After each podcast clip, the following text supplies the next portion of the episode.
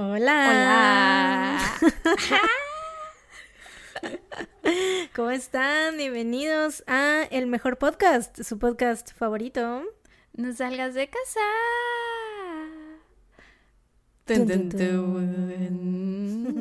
Yo soy Sara. Yo soy Mariana y el día de hoy, ¿qué creen? ¿Qué? Tocan los saludos a Ah, o sea, entrando directito a eso. Ya, ya, Nada ya, más, sin preámbulos. siente. Sin calentamiento, sin nada. Sí, porque los Patreons siempre tienen que ser lo primero que mencionemos en este podcast. O sea, a ellos les debemos, por ellos comemos todos los días. Por ellos escuchan verdad. este podcast todavía. Es verdad, amigos, por ellos es que sigue todo este pedo, así que muchas gracias por su apoyo, sobre todo en estos momentos, ¿verdad? Que saben que estamos eh, viviendo momentos difíciles. Viviendo. Bueno, no difíciles, no tanto así, o sea, tenemos el, eh, tenemos la fortuna de, pues, mm, estar bien, ¿no? Y tener, esta- tener salud. Gracias ¿no? por estar bien. ¿Sabes quién dijo Gracias eso? por estar bien. Jimmy, ¿no? Sí. Sí, pero bueno, entonces, gracias, muchísimas gracias a todos eh, nuestros divinos, preciosos, chulos seres de luz y amor que se unieron este mes a nuestro Patreon y ellos son Matesae o Matesaje. Holanda Méndez, Ana Celis Martínez. Andrea Iriarte, Paulina Rodríguez, que nos pidió que también le mandáramos, le mandáramos un saludo a le mandiéramos. Dice que le mandemos saludos también a Ale Villegas, que le recomendó el podcast y que se hizo Patreon para compartirle la suscripción como regalo de cumpleaños. ¡Uh! ¡Feliz cumpleaños! Gracias, muchas gracias a las dos, a Paulina y a Ale. Te toca leer el siguiente a ti. Judith Belén Vidal Flores. Nat S.G. Marcos Parra Aguilera. Carla Peñalosa. Fer Flores. Gaby Vallade- Valladares. Jimena Ramírez. Paulina Rodríguez. ¿Is it Y, the same? eh, Hay aquí. Ah, bueno, es que no sé si sea esta Paulina Rodríguez o la otra Paulina Rodríguez. Hay dos Paulinas Rodríguez. Bueno, escándala. Escándalo. Em, ¿Iba yo? Sí. Elizabeth Aguilar. Laura Varela. Daniela Martínez. Andy. Ah, espérate, Ah. eh, ¿ya pasó Elizabeth Aguilar? Sí, acaba de pasar. Elizabeth Aguilar nos dijo, sí, nos dijo que, perdona Elizabeth, casi te hago la perrada, perdóname. Este, ella nos mandó un mensaje pidiéndonos que le mandemos también saludos a su amiga Tania, porque gracias a ella nos escucha. Gracias, Tania. Saludos. Gracias, saluditos. Ahora sí. Íbamos en. Ibas a leer a Jessica. Jessica, Jessica Vidal, Francisca Catalán. Ainhoa, Loida Torres. Víctor Cernuda, nuestro, Nuestro, gran poderosísimo y Víctor. poderosísimo Víctor, hashtag do it for Víctor. Un saludo, Y de Víctor. hecho, un saludo y él nos mandó un mensaje que eh, nos dijo, nos pidió que le mandáramos saludos a su, a su hermosa esposa, eh, que se llama Ileana, o le dicen, que también le dicen Chini, de cariño. Mm, Chini. Y que también le mandemos saludos a los pollos. Es muy de ponerles apodos a las, a las personas, nuestro poderosísimo Víctor se ve. Este, a los pollos, Cintia y Daniel, que también son Patreons y que Víctor y su esposa fueron los que le enseñaron el podcast a ellos. Entonces son como dos parejitas por ahí que nos escuchan. Así que muchas Saludos gracias. a los qué pollos, padre. a Chini Saludos a los y a pollos, a Chini y a nuestro poderosísimo Víctor. Bravo, gracias. Ok, Gran grupo. Quiero, quiero ser parte de ese grupo de amigos. Les voy a mandar un mensaje. mándale solicitud de amistad. Llena un formato, todas las razones por las que deberían ser tus amigos. Yo quiero ser amiga de los pollos y de Chini. Ok, Ileana Palma Saide, Sofi Serna, Javi, Jenisei Ibarra. Melanie Ceballos. ¡Uh! Melanie es mi amiga personal. Ah, es Melanie. Es Melanie, mi amiga personal, que de hecho, o sea, ella, haz de cuenta que es- es- ha de estar esperando esto, como no tienes una idea, porque este, lleva ya escuchándonos varios, eh, no sé si son semanas o meses, no sé en cuánto tiempo se echó todos los episodios, güey, pero ya me había dicho que se iba a hacer Patreon y cuando se hizo Patreon, o sea, yo dije, ay, obviamente se va a hacer Patreon, pero de 3 dólares, ¿no? Y de no, de es de episodios 6 extra. dólares. Tras, ¿cómo Ni la mi hermana te se hizo? Patreon de 6 dólares. Mi hermana es de 3 nada más. ¿Cómo te quedaste Patreon VIP? Ella, ella siempre muy pudiente, ¿eh? O sea, ella Impresionada. es muy, sí, tú te eh, codeas con pura gente rica. Todos lo Sí, sabemos. claro, o sea, eh, sí, sí, Compartes sí. cumpleaños con Paris Hilton. Sí, o sea, es parte de mi vida, ¿no? O sea, tener, estar rodeada de gente pudiente. Sí, Así es. No, no es cierto. Oye, pero ¿te acuerdas? ¿Sabes que te voy a contar algo muy chistoso de Melanie?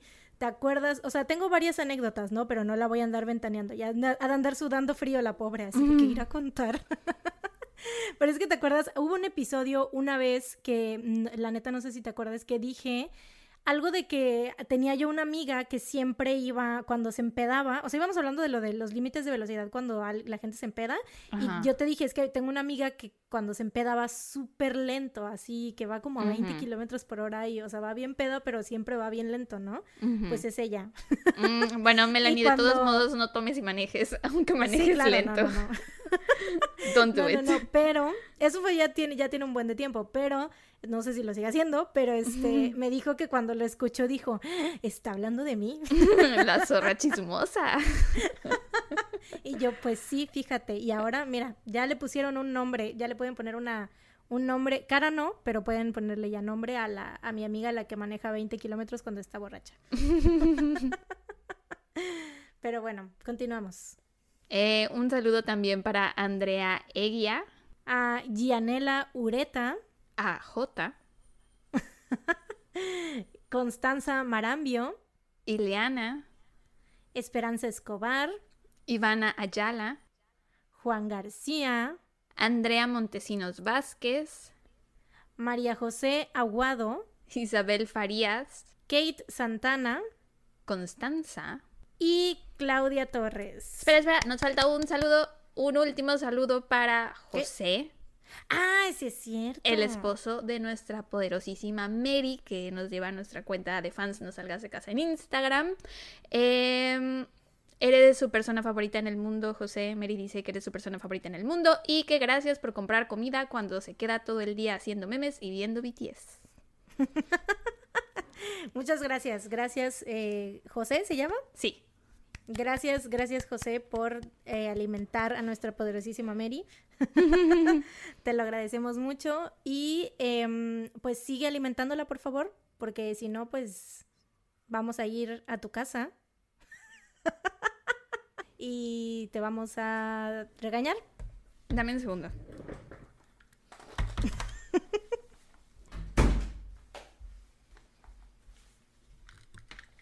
Ya volví. No vas a creer lo que acaba de pasar. ¿Qué pasó? Tenía yo en la barra de la cocina eh, un recipiente de unos tacos que pedí ayer. Y ¿te acuerdas de las patitas de candy? Que llevé a que Lucero me ayudara y todo eso, que lo conté aquí en el podcast también. Bueno, había una que se había fracturado, pero que yo aún así la estaba guardando y la tenía sobre esa, ese recipiente de comida que me habían traído ayer. Pues Nana agarró el recipiente y se estaba comiendo la huellita, güey. O sea, ¿Ahorita? Sí, ahorita estaría yo entelelada, si no fuera porque ya tengo las copias de las huellitas, las tengo aquí. Entelelada. Pero, güey, se la estaba comiendo la huellita de su madre Candy. ¿Qué le sucede a Nana, güey? Ya Contrólala, sé. por favor. Ya se la quité, ya le dije, eso no se hace, nana. Pero bueno, ya ni modo. Gajes de tener perros que nunca eduqué. Pero bueno, Bueno. te decía que vamos a ir a casa de José si, a regañarlo si es que no sigue alimentando a Mary. Punto. ok, Tenía sí, que terminar mi idea. sí, porque si no, Mary, sus neuronas no van a funcionar bien. Las neuronas necesitan alimento y si no, no se le van a ocurrir memes. Ujú, Y claro. necesitamos los memes. We need them. Todos necesitamos esos memes. Sí. Em, Pero pues bueno. bueno, oye, ¿cómo estás? Me sacaste las palabras de la boca. Estoy bien, gracias. Y tú, bueno, me siento, bueno, supongo que es por lo que acaba de pasar. Te iba a decir, siento Sí. una pequeña taquicardia. pero- Y yo iba a decir, pero ¿por qué estoy sintiendo esto en mi ¿Por corazón? qué estoy entrando en un paro cardíaco en este ¿Por momento? qué mi corazón palpita tan rápido? Ya me acordé, es por lo que acaba de pasar. Eso, fuera de eso estoy bien. Antes de eso me encontraba también bien. Solo es este pequeño cosito que acaba de ocurrir, pero voy a estar bien, no te preocupes. ¿Tú cómo estás? Don't you worry about a thing, cause every little thing is gonna be alright. Yo, mira, pues ahora sí, el día de hoy sí ando como edecán de tecate, la verdad, o sea, muerta por dentro, pero de pie. Hoy sí hay quejas, este, no como, como no que... No, no, no, hoy sí hay muchas quejas, pero no las voy a decir. Este, ando un poco, este... Mm, ¿cómo se podría decir? Un poco rota, ¿no? Ustedes no ven a Mariana, pero se está me siento de adelante para atrás.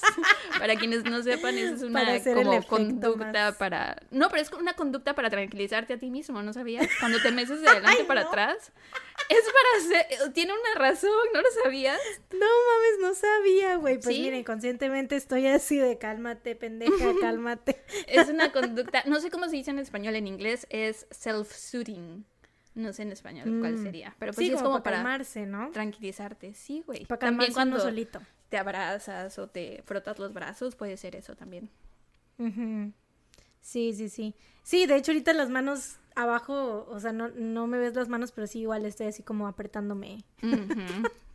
este, esa, esa técnica me la enseñó mi, mi terapeuta como de pellizcarse, o sea, despacito este, pellizcarte y agarrarte así las manos, este, del cuerpo y así. Eso es como para el estrés, para lidiar con el estrés postraumático, pero, pero igual sirve para la ansiedad y así. Entonces, por aquí abajo de la, del, por debajo de la mesa. Acaricio tu rodilla. Primera vez que sacas una canción de señora que no es de Ricardo Arjona. I'm proud of Ay, güey. Pero tenía que ser de Luis Miguel, claro. Sí, Luis Miguel. pues sí, les quiero contar del sueño que tuve anoche. O sea, partecita, ¿no? No, tan, no todo como te lo conté a ti hace rato, pero hagan de cuenta que anoche eh, rompí la cuarta pared de mi sueño y fue algo muy gracioso porque soñé que, que Sara y yo estábamos en Corea. y que se me olvidaba, o sea, íbamos obviamente a hacer cosas relacionadas con BTS, ¿no? Y este, se me olvidaba a mí Em, agendar el Airbnb donde, donde, nos íbamos a quedar y estábamos así de, güey, ¿qué vamos a hacer? No sé qué.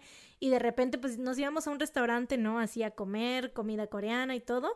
Y le decía yo a Sara, güey, es que, ¿sabes qué? O sea, en la vida real no me hubiera pasado esto, güey. O sea, es muy estúpido esto que está pasando. En la vida real claro que hubiera agendado el Airbnb sin pedo.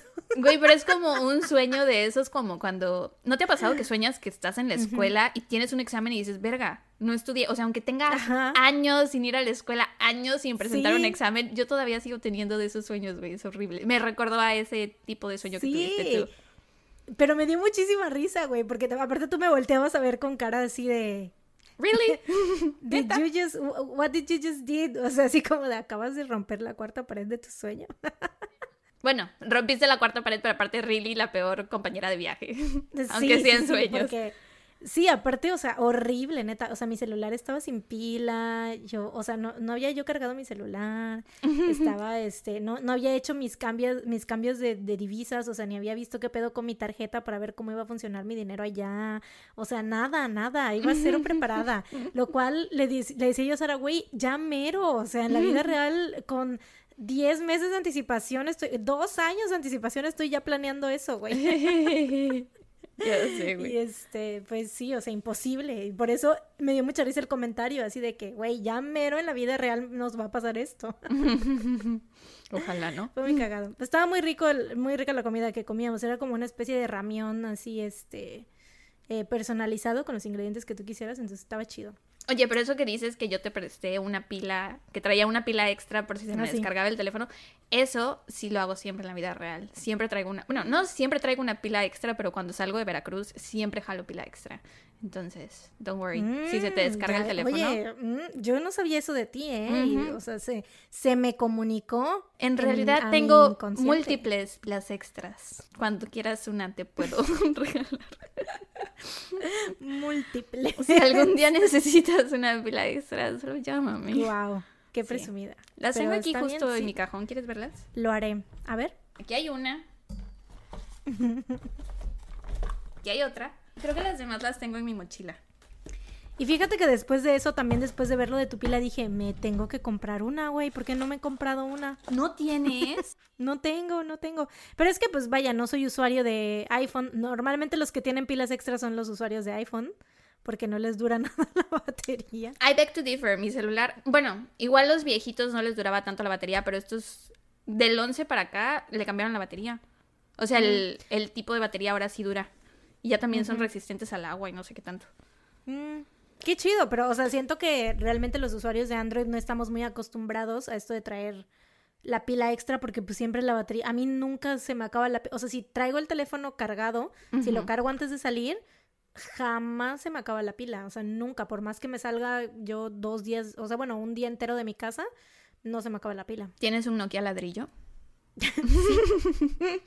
un Motorola Razer, ¿o cómo eran? Motorola Razer. No, pero a los Nokia les duraba más la pila, güey. Tienes sí un Nokia ladrillo. estar- Sí, sí, sí, sí. Sospeché. Pero bueno, este, ¿tenemos algo más que decir? ¿Algo más que platicar? Am, creo que no.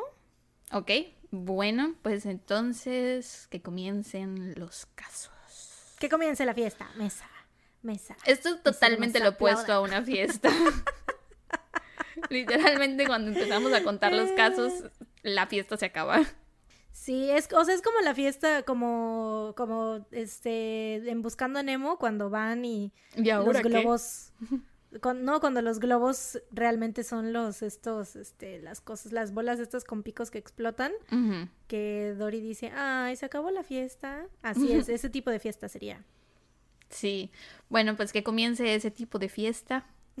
Esta semana me toca empezar a mí, ¿verdad? Sí. Bueno, Espérate, sí ¿Qué? tengo algo que decir. What? Tengo algo muy importante que decir. Al parecer, la gente Ah. está experimentando cierto tipo de efecto Mandela sí. Que no sabemos qué está pasando ahí porque en el último, en el caso que yo conté la semana pasada, eh, mucha gente está diciendo que creen que ya habían escuchado ese caso, pe- o sea, de nosotras, que Ujú. nosotras ya lo habíamos contado, que incluso los comentarios que hicimos, que bla, bla, bla, bli, bli, bli, pero amigos, no, hasta la fecha no hemos repetido ningún caso, entonces no sé de qué de clase de efecto Mandela estén viviendo todos ustedes. Yo creo que lo que pasa, o sea, cuando dicen que ya habían escuchado los comentarios que hacíamos sobre el caso, yo creo que es porque somos muy predecibles, a lo mejor siempre hacemos el mismo tipo de Sí. comentarios y de bromas, tal vez por eso. Este, pero ¿sabes qué se me ocurría que estaría chistoso? Porque no es la primera vez que nos dicen que estamos repitiendo casos, aunque jamás hayamos repetido ningún caso.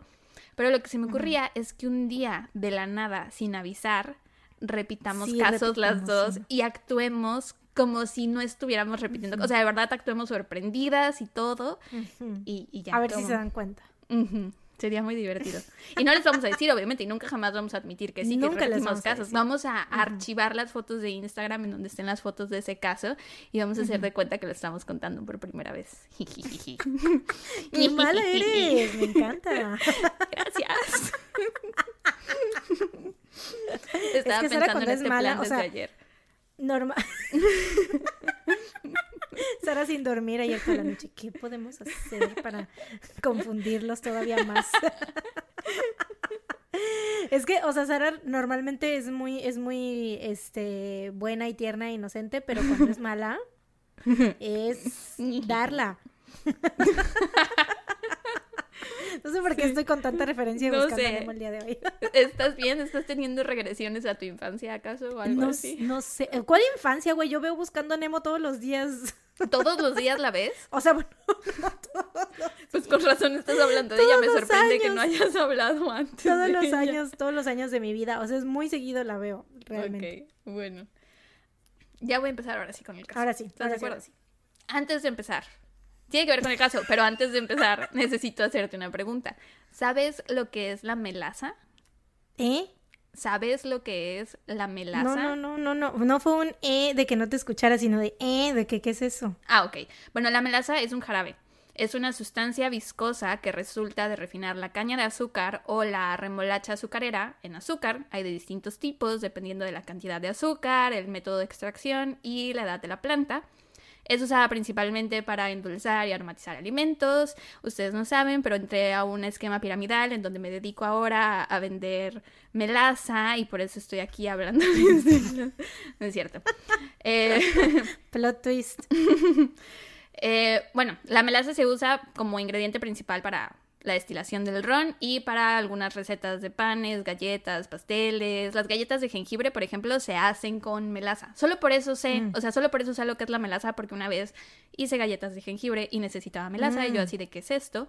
Este, también se usa en salsas barbecue, en algunas cervezas y dependiendo del tipo de melaza, hay algunas que se usan como fertilizante y otras para alimentar animales, etcétera. En México Yo sabía una que era, es la melaza boreas. ¿Sí las melaza has boreas? escuchado?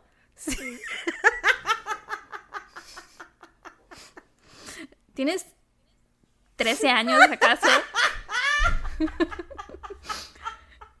¿Acaso tienes 13 años? Ay, me caí. Esas son las consecuencias de que consumas tanto contenido de vato. Ya no lo hagas. Bueno, yo siempre he sido alburera. O sea, eso es culpa de mi mamá, no es culpa de contenido de hombres. Eso viene de familia. Bueno, te quiero enseñar cómo se ve, cómo- cuál es la textura. Mira, es así. En México se le conoce también como miel negra. ¿La ves? Mmm, ya. Tiene la- sí, sí, es, es muy jarabosa, ¿no? Muy jarabe. Tiene la consistencia del jarabe de maple, pero no el jarabe de maple original, sino el artificial Como que venden en el súper. Ajá, jarabe de- como tipo broncolín y así, ¿no? Pero ese no es de maple. Yo estaba diciendo jarabe de maple. O sea, Pero- jarabe. Es que no, jarabe. no recuerdo ahorita el broncolín, Viscoso. pero ajá, es viscoso, exactamente, como pegajoso, chicloso, que si se cae un poquito a la mesa y sin quererlo tocas, estás todo pegajoso, pegajoso, y es difícil de limpiar y shalala.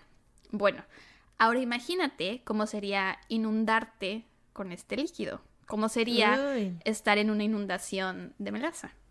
Mm.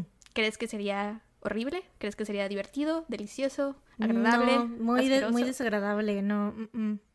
Sería horrible. No sé si desagradable, pero sí horrible. Y de eso te voy a hablar hoy, porque eh, les hablaré sobre la gran inundación de la melaza de Boston. Esto no es un asesinato, es más bien un desastre, una tragedia, que ya saben que me encantan contar casos así. O sea, no de que me encanten, sino que son muy interesantes y fascinantes. Y sobre todo este, desde que lo escuché por primera vez hace un par de años, me fascinó porque, güey, o sea, creo que nunca nadie jamás se imaginaría, se imaginaría estar en una inundación de melaza. O sea. A menos que fueras a la fábrica de chocolate de Charlie o algo así. Digo, de Willy Wonka. Charlie no era. Bueno, se quedó con la fábrica. Eh, Sí, sí, sí, o sea, menos que fueras Augustus Gloop, ¿no? sí, nadie jamás pensaría que algo así puede pasar. Y saber qué pasó puede parecer a lo mejor chistoso o absurdo. Ay, güey, no, qué horror. O sea, a mí, cada que me entero de que ese tipo de cosas pueden pasar, es como que, güey, una nueva cosa a la cual estar. a cual aterrada. temerle. sí, Sí. ya sé. Eh, y pues hubo varias personas que perdieron la vida y muchas más resultaron heridas. Entonces, la gran inundación de melaza también se le conoce como el desastre de la melaza de Boston o la Molassaker de Boston, porque en inglés melaza se dice molasses, entonces Molassaker en español sería como la melasacre de Boston, eh, si lo tradujéramos al español. Esta es una de las tragedias históricas más extrañas de los Estados Unidos del siglo XX, porque de nuevo es como si nos inundáramos de jarabe de maple. Eh, ocurrió en 1919 en el vecindario Nor- North End de Boston, Massachusetts. Ahí había un gran tanque que almacenaba 8.7 millones de litros de melaza. Este tanque estalló y se formó una gran ola que destruyó varias calles a una velocidad estimada de 56 kilómetros por hora. O sea, a la velocidad de un O sea, coche un normal. tsunami, pero de melaza, ¿no? Y ahora te quiero enseñar el tanque. Ay, no, no, no, no, no. Ay, no, no, no, no, no. Es que qué cosa, yo no me imagino, o sea, nosotros que vivimos aquí en playa, o sea, yo vivo muy cerca de la playa, por ejemplo, y que, o sea, siempre es mi temor toda la vida así de que un puto tsunami, ¿sabes? Que siento que, pues, o sea, si viene un tsunami a mí me lleva la chingada porque estoy cerca de la playa, ¿no? Entonces, Sí, sabes que aquí también hay Este- playa. Cerca de mi casa pero también, súper cerca cerca. de tu casa. Sí, ¿A qué sí. tantas, a qué tantas cuadras? Yo estoy como, o sea, derechito. También. Ah, pues sí sabes, ¿no? Sí, también. Qué horror. Sí, ya sé. Pero no te Pues preocupes es eso, porque ¿no? dicen que, que por la curvita del Golfo de México es imposible que entre un tsunami. O bueno, no imposible, pero sí sería muy, muy difícil. Bueno, bueno. Eh, pero bueno, te quiero enseñar el tamaño del tanque. A ver. Paz, su mecha. ¿Ya lo viste? Es, es la cosa, este... pues, Redonda. ajá, ¿no? cilíndrica. Sí, Sí, sí, sí. Me, se me figura cuando. Es que no sé si tú tomes muy seguido el puente Morelos o si ubiques eh, los tanques que están junto al puente Morelos. Que aun cuando estás sobre el puente hay unos tanques que. O sea, son más altos todavía que el puente. Se me figura más o menos a esto. De hecho, lo que ves aquí junto al tanque, estos como líneas, eh, son unas vías del tren que estaban Mm. elevadas. Y aún así, este tanque era más alto que las vías del tren. Em, Mucho más. mucho más, sí. Se ha dicho que si este tanque hubiera contenido agua, esta tragedia no habría sido tan mortal, porque en agua puedes nadar, en la melaza Sí, no. claro. Por su consistencia viscosa es casi imposible moverse, entonces una gran ola de melaza es mucho más peligrosa que una gran ola de agua. Antes de continuar, me gustaría ponerlos un poquito en contexto con la época, el lugar, bla, bla, bla. Como dije, ocurrió en 1919. La Primera Guerra Mundial acababa de terminar. Eh, la Primera Guerra Mundial fue del 28 de julio de 1914 al 11 de noviembre de 1918. Como siempre, Estados Unidos participó. No desde el inicio, se unieron en abril de 1917, pero de todos modos entraron. En ese momento, la melaza era un producto vital, un líquido muy importante porque se usaba en la fabricación de municiones y explosivos, y al estar en guerra por tantos años, había una alta demanda de municiones y explosivos, y aparte de alcohol también, ¿no? Y bueno, la guerra no fue lo único horrible que ocurrió, que ocurrió. la guerra no fue lo único que ocurrió en aquellos años, como a nosotros, a ellos también les tocó una pandemia. La pandemia de la gripe española que empezó en 1918 y últimamente el 5% de la población mundial murió por esta enfermedad. En aquel entonces la enfermedad se propagó sobre todo por los soldados que se contagiaban en el campo de batalla y después regresaban a sus casas o a sus pueblos a que los curaran. Y bueno, para empezar no había cura, por eso se morían, ¿no? Este, pero bueno, a que los cuidaran y contagiaban a sus familiares y conocidos y así pues se iban contagiando todos. En septiembre de 1918, un bote con soldados llegó al puerto de Boston y la enfermedad se propagó entre la población. Y no solo eso. Aparte de estar lidiando con la Primera Guerra Mundial y la gripe española, aparte de eso, estaba la prohibición del alcohol. Que o sea, sí, nosotros ahorita le estamos pasando de la chingada con el COVID, pero tenemos nuestro alcohol, nuestra cerveza, nuestro vino, nadie nos lo quiere quitar. A ellos se los querían quitar. Eh, O sea, sí nos está yendo de la verga con el COVID, pero güey, X. ahí tenemos. no. o sea, es que imagínate, aparte de que te esté yendo de la verga, no tener. Sí, sí, sí, alcohol. no, Sí. no, yo me muero. Y aparte tenemos redes sociales y otras cosas que pues en aquel entonces no. Hospitales chidos, por ejemplo. O bueno, la ciencia está más avanzada, bla, bla, bla. Eh, pero bueno, volviendo a la prohibición del alcohol, habían grupos que tenían como objetivo curar la enfermedad que, az- que azotaba a la sociedad, que era el alcoholismo, y querían prohibir el alcohol de forma legal. Todo esto empezó como a cocinarse desde finales de 1800. Se presentó en el Congreso una resolución que pedía una enmienda constitucional para lograr la prohibición a nivel nacional y fue aprobada en diciembre de 1917. La enmienda fue ratificada por 36 de los 48 estados, convirtiéndola en ley el 16 de enero de 1919, solo un día después de que un importante ingrediente de las bebidas alcohólicas, la melaza, arrasara con la ciudad de Boston. Como dije, hoy en día la melaza se usa sobre todo para galletas, panes, es- sir- sirve también como endulzante porque creo que eh, las personas con diabetes lo pueden comer, me parece. No me crean, consulten a su médico, pero tengo entendido que no les afecta a los niveles de insulina. Pero de todos modos, no me hagan caso a mí. Eh, de todos modos, se ve que este líquido ha tenido una historia muy interesante, lo de la Primera Guerra Mundial, bla, bla, bla. Aparte, también estuvo metido en pedos de este comercio de esclavos.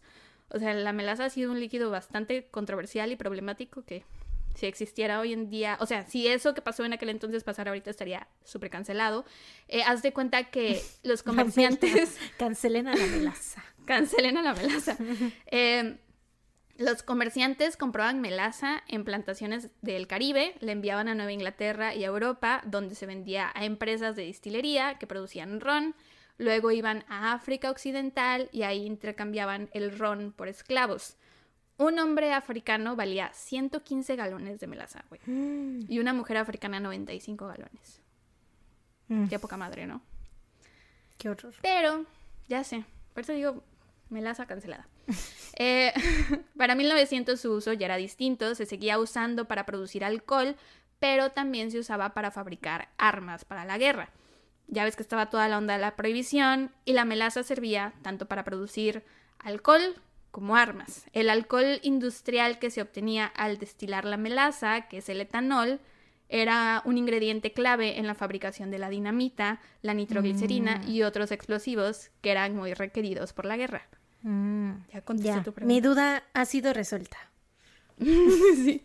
Es que preguntó hace rato que hicimos una pausa que si la melaza que podíamos comer se podía usar también para la- las municiones. Ajá, porque se me hizo raro, o sea, como de Ajá. que, güey, como que esto que se come también lo usan para las armas, o sea, está muy loquillo. Y pues resulta que sí, mira, wow, todos los días se aprende algo nuevo. Estás, te estás viendo muy inteligente el día de hoy, muy, muy, muy Ay, educada. gracias, gracias. Todo lo saqué de Wikipedia, muchas gracias. Pero, o sea, estás diciéndolo todo tan profesionalmente, o sea, como si eres, para mí, eres en ese momento la experta diosa de la melaza, o sea, ya así te veo. No quisiera ser la experta diosa de la melaza porque, de nuevo, me pareció un líquido muy problemático. Pero, sea, pero- gracias por el cumplido. Tienes conocimiento, o sea, Lo ¿sabes? tomaré. Es como, wow. Lo que pasa es que aprendí a leer bien. Por eso me veo muy profesional, porque sé leer.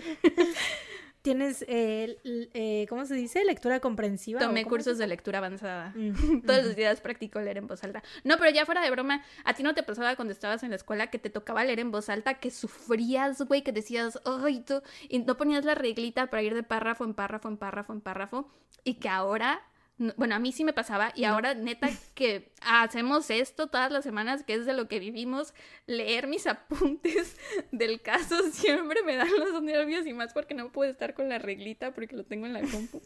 Es horrible, sufro todas las semanas. Yo siempre quería, este, que me- Leer. leer, me encantaba, era como que, güey, yo quiero leer. Y aparte como Ay, tenía no. la voz así fuertona y clara, o sea, que tenía muy buena dicción, Eh, pues siempre me agarraban para leer en inglés y en español era como que yo quiero, yo quiero, yo quiero. Y, o sea, literal era como que alguien que no sea Mariana quiere leer el párrafo siguiente y yo, mm, Eras Hermione. sí, güey.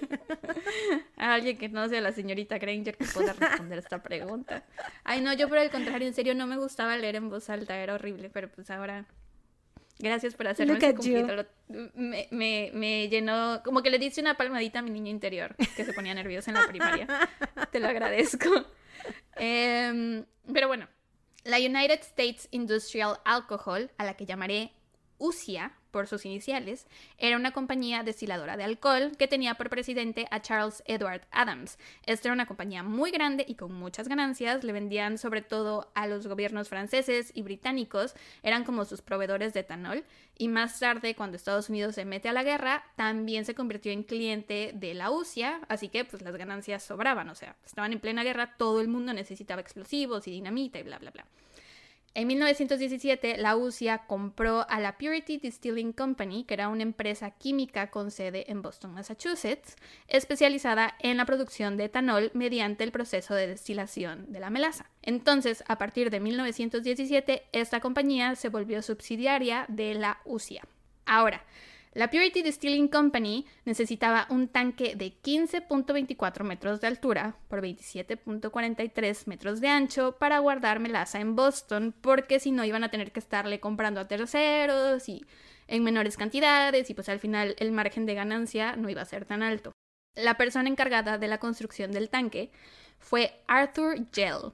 Este hombre no era arquitecto, no era ingeniero, no era nada que tuviera que ver con construcciones. Era más bien el gerente de la compañía y le habían prometido un ascenso una vez que el tanque estuviera construido. Sí, debido a que el tanque se consideró una estructura de almacenamiento y no un edificio, no se necesitaron permisos de la ciudad de Boston y aparentemente no se llevaron a cabo inspecciones por parte de los funcionarios de la ciudad. La construcción comenzó en septiembre de 1915 cuando la compañía compró un gran terreno en un vecindario muy poblado al norte de Boston, que en aquel entonces estaba habitado sobre todo por familias italianas e irlandeses pobres. De hecho, por eso compraron el terreno ahí, porque muchas de estas familias estaban ilegales en Estados Unidos y pues no tenían dinero, así que pues obviamente no iban a estarse quejando sobre la construcción. Ajá. Y al contrario, si lo hubieran hecho en un vecindario con familias con mejor ingreso, pues obviamente si se los hubieran armado de pedo. La fecha límite para la construcción del tanque era el 1 de diciembre de 1915, sin embargo, el inicio de la construcción se, se, retrasó un poco por algunas negociaciones con la ciudad de Boston. O sea, no necesitaban permisos para construir el tanque, el edificio, pero sí necesitaban permiso para construir el, como las bases, el cimiento, entonces el permiso de los cimientos se atrasó. Eh, de todos modos, el tanque tenía que estar listo antes del primero de enero porque estaba programada la llegada de un barco con miles de galones de melaza que irían directamente al tanque, porque el tanque estaba cerquita del puerto, entonces llegaban los barcos y enseguida descargaban al tanque. Por lo que los trabajadores tuvieron que terminar el tanque prácticamente contra reloj, trabajando día y noche sin parar. Una vez que el tanque estuvo terminado, había que probar su estabilidad. Para eso tenían que llenarlo con agua hasta el borde, sin embargo, hacer eso tomaría varias semanas porque el tanque era enorme, tenía una capacidad de 8.7 millones de litros, por lo que Arthur Gell decidió verterle solo 15.24 centímetros de agua al tanque. Una vez que hizo eso, consideró que el tanque estaba listo para ser usado. Esa fue su prueba de seguridad. O sea, de una madre así. o sea, nada, güey. O sea, un chorrito. Así es. Qué poca madre. Sí, y en el tanque era enorme, o sea, medía 17 metros de alto, que para que lo visualicen es más o menos un edificio de 5 pisos. Entonces, imagínense un edificio de 5 pisos que son 15.24 centímetros de un edificio de 5 pisos. Nada. Nada. Em, desde la primera vez que llenaron el tanque con melaza, este comenzó a gotear de sus remaches y de sus puntos de acceso, o sea, goteaba como de los lados por las paredes, y todo el mundo lo sabía, güey, porque goteaba un chingo. O sea, los niños que vivían por ahí iban al tanque a comer melaza, o sea, iban como a su mm. postre, a su snack, a comer melaza, y los lugareños pues sabían que había melaza gratis todos los días y llevaban sus latas o sus frascos para rellenarlos con melaza gratis. A pesar de que aprovechaban estas ventajas que les daban estas goteras, eh, los lugareños de todos modos estaban preocupados y presentaron varios reportes a Isaac González, que era el asistente supervisor del tanque. González le pasó todos los reportes a Arthur Yell e incluso fue personalmente a su oficina a comunicarle sus propias preocupaciones. Eh, Isaac González dormía prácticamente en el tanque, güey. Dormía todas las, bueno, montaba guardia las 24 horas de los 7 días de la semana porque le preocupaba mucho que fuera a explotar, que se fuera a caer o lo que fuera. Entonces dormía ahí por si acaso algo pasaba, él pudiera sonar la alarma y que pues todo el mundo corriera a protegerse lo más lejos que pudieran. Ahora, ¿qué hizo Arthur Gell con todas estas quejas? ¿Qué hizo la Purity Distilling Company? Se las metió por el culo de seguro. Casi, güey. O sea, hizo algo, pero no mames. No mames.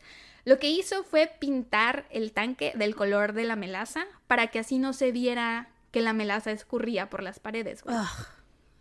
Y así. Eso fue lo que hizo, así compuso el problema. Más bien arregló el problema, según él. ¿Cómo no existía en aquel entonces la cinta esta de los comerciales, güey? Ya sabes, la que le ponen a los... con la que arreglan, que, que parten una el lancha en dos y le ponen la super cinta esta, se hubiera arreglado el problema más fácil, güey. Tras, ¡pum! Cinta, cinta mágica, ¡pum!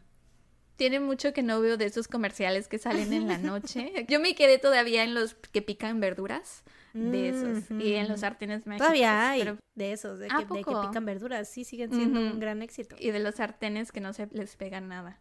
Pero sí, ojalá hubiera existido esas cintas y verdaderamente es tan mágica que arregla botes y lanchas o no sé qué. Pues, hubiera sido de gran ayuda en ese momento. Pero no solo era el problema de las goteras, güey. Cada vez que llenaban el tanque, se oían ruidos, crujidos, como que ya sabes, eh, como de que la estructura se estaba moviendo. A lo largo de los años, el tanque fue llenado aproximadamente 30 veces, pero solo 4 veces hasta su máxima capacidad, que era de 8.7 millones de litros.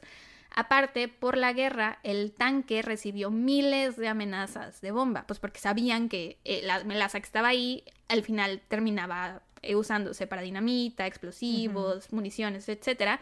Entonces fue como un target para grupos anarquistas y pues recibió muchas amenazas de bomba. De hecho, estas compañías tenían otras, eh, otros tanques en Nueva York y a uno de esos sí les plantaron una bomba. Mm. Entonces era, sí, era horrible para la gente que vivía en este vecindario tener ese tanque ahí cerca. El 80% de la melaza de ese tanque se usaba para dinamita, municiones y explosivos y el 20% restante se usaba para la producción de bebidas alcohólicas. Sin embargo, conforme se acercaba el final de la guerra, la UCIA y la Purity Distilling Company se dieron cuenta que pues, se les iba a acabar el negocio, ya no habría tanta demanda de municiones y explosivos, pero aún podrían usar su melaza para producir bebidas alcohólicas. Sin embargo, las leyes de prohibición se acercaban cada vez más. En estas leyes había un apartado que le otorgaba un año de gracia, por así decirlo, a estas compañías para seguir enviando, almacenando y destilando melaza por un tiempo más, eh, pero para esto tenían que acumular la mayor cantidad de melaza posible. El 12 de enero de 1919, un barco llegó y depositó 7 millones de litros de melaza en el tanque. El tanque estaba lleno casi a su máxima capacidad, o sea, porque cuando le echaron estos 7 millones de litros, no estaba vacío, o sea, tenía un poco de melaza ahí en el tanque, ¿no? Eh, de hecho, después de que lo rellenaron, la altura de la melaza dentro del tanque era de 14.63 metros y el tanque medía 17, entonces estaba casi lleno, solo quedaban como menos de 3 metros. Eh, la melaza pesaba 26 millones de libras, que según mi conversión son casi 12 millones de kilos. A la bestia. sí, güey, demasiado. Eh, aparte, la combinación de las dos melazas, o sea, la que estaba ya en el tanque y la que vertió el camión, digo, el barco, perdón, empezó un proceso de fermentación la que estaba en el tanque estaba fría, la que se vertió pues venía caliente, entonces eso hizo como una reacción química y las personas que estaban por ahí dijeron que podían escuchar como burbujeaba o algo así y que aparte el tanque crujía y pues qué miedo. El 15 de enero de 1919 era un día agradable entre comillas, eh, no tan frío como solía ser el invierno en Boston, estaban a 4 grados Celsius. O sea, hice la conversión. Y eso porque, no es tan frío. Porque decía que estaban a 40 grados, ¿no? Entonces yo dije, bueno, allá siempre es con Fahrenheit, ¿no? Entonces voy a hacer la conversión. E hice la conversión y me salió 4 grados. Y yo decía, no, esto está mal. A ver, seguramente estoy haciendo mal la conversión. Y la hice varias veces. Y después recordé, pues claro, si allá es muy, muy frío, pues 4 grados ha de ser como, wow, su verano. verano. sí, güey. Entonces, bueno, sus 4 grados Celsius era su clima agradable. Eh, en el tanque, ay, les pido una disculpa porque los perros de mis vecinos están ladrando. En el tanque, tres de los niños del vecindario se encontraban intentando agarrar un poco de melaza para llevarse a casa. Uno de esos niños era Pascuale Yantosca, de 10 años de edad. Ninguno de esos niños hubiera estado ahí si el vigilante del tanque, William White, no hubiera salido a almorzar a esa hora.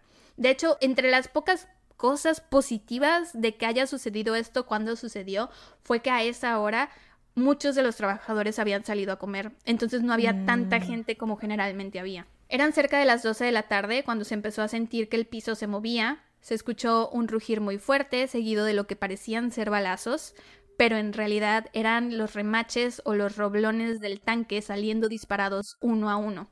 Algunas personas dijeron que era como si alguien estuviera adentro martillando para salir.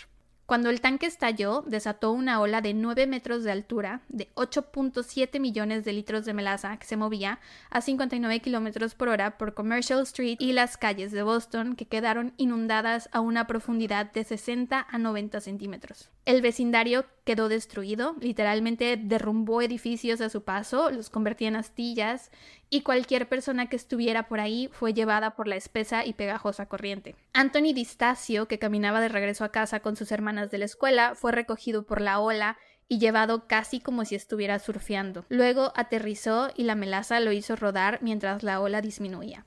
Escuchó a su madre llamarlo por su nombre y no pudo contestar, su garganta estaba obstruida con la sustancia viscosa asfixiante. Se desmayó, pero logró sobrevivir. Un camión fue recogido y arrojado al puerto de Boston. La casa de bomberos en Jean 31 de tres pisos que estaba ahí cerca fue arrancada de sus cimientos, atrapando a tres bomberos que lucharon para mantener la cabeza por encima de la marea creciente. Una parte del tanque fue volada hacia las vías del tren que estaban elevadas que te enseñé en la foto.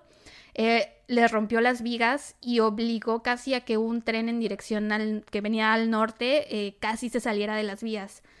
Al ver la masa de melaza que se acercaba a él, Royal Albert Lehman, que era el guardafrenos del Boston Elevated, detuvo su tren y se bajó en chinga y se paró literal en las vías del tren a hacerle señas al tren que venía para que se detuviera.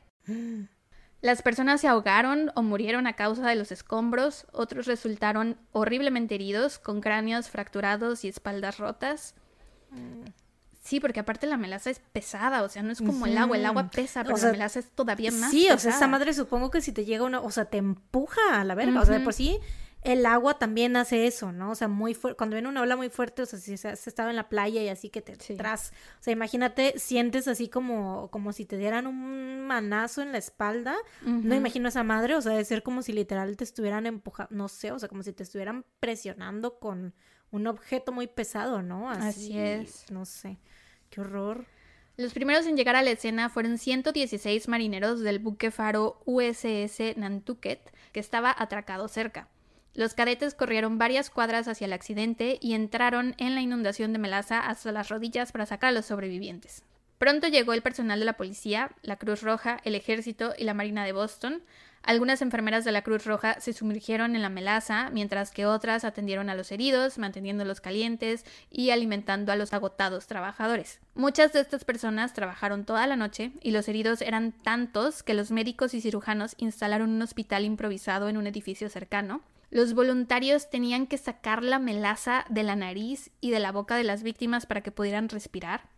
Todo el hospital apestaba melaza, estaba en el suelo, en el piso, en las camas, las enfermeras lo traían. O sea, imagínate para parte para trasladar a alguien, intentar caminar por el piso dentro del hospital ha de haber sido, o sea, muy difícil.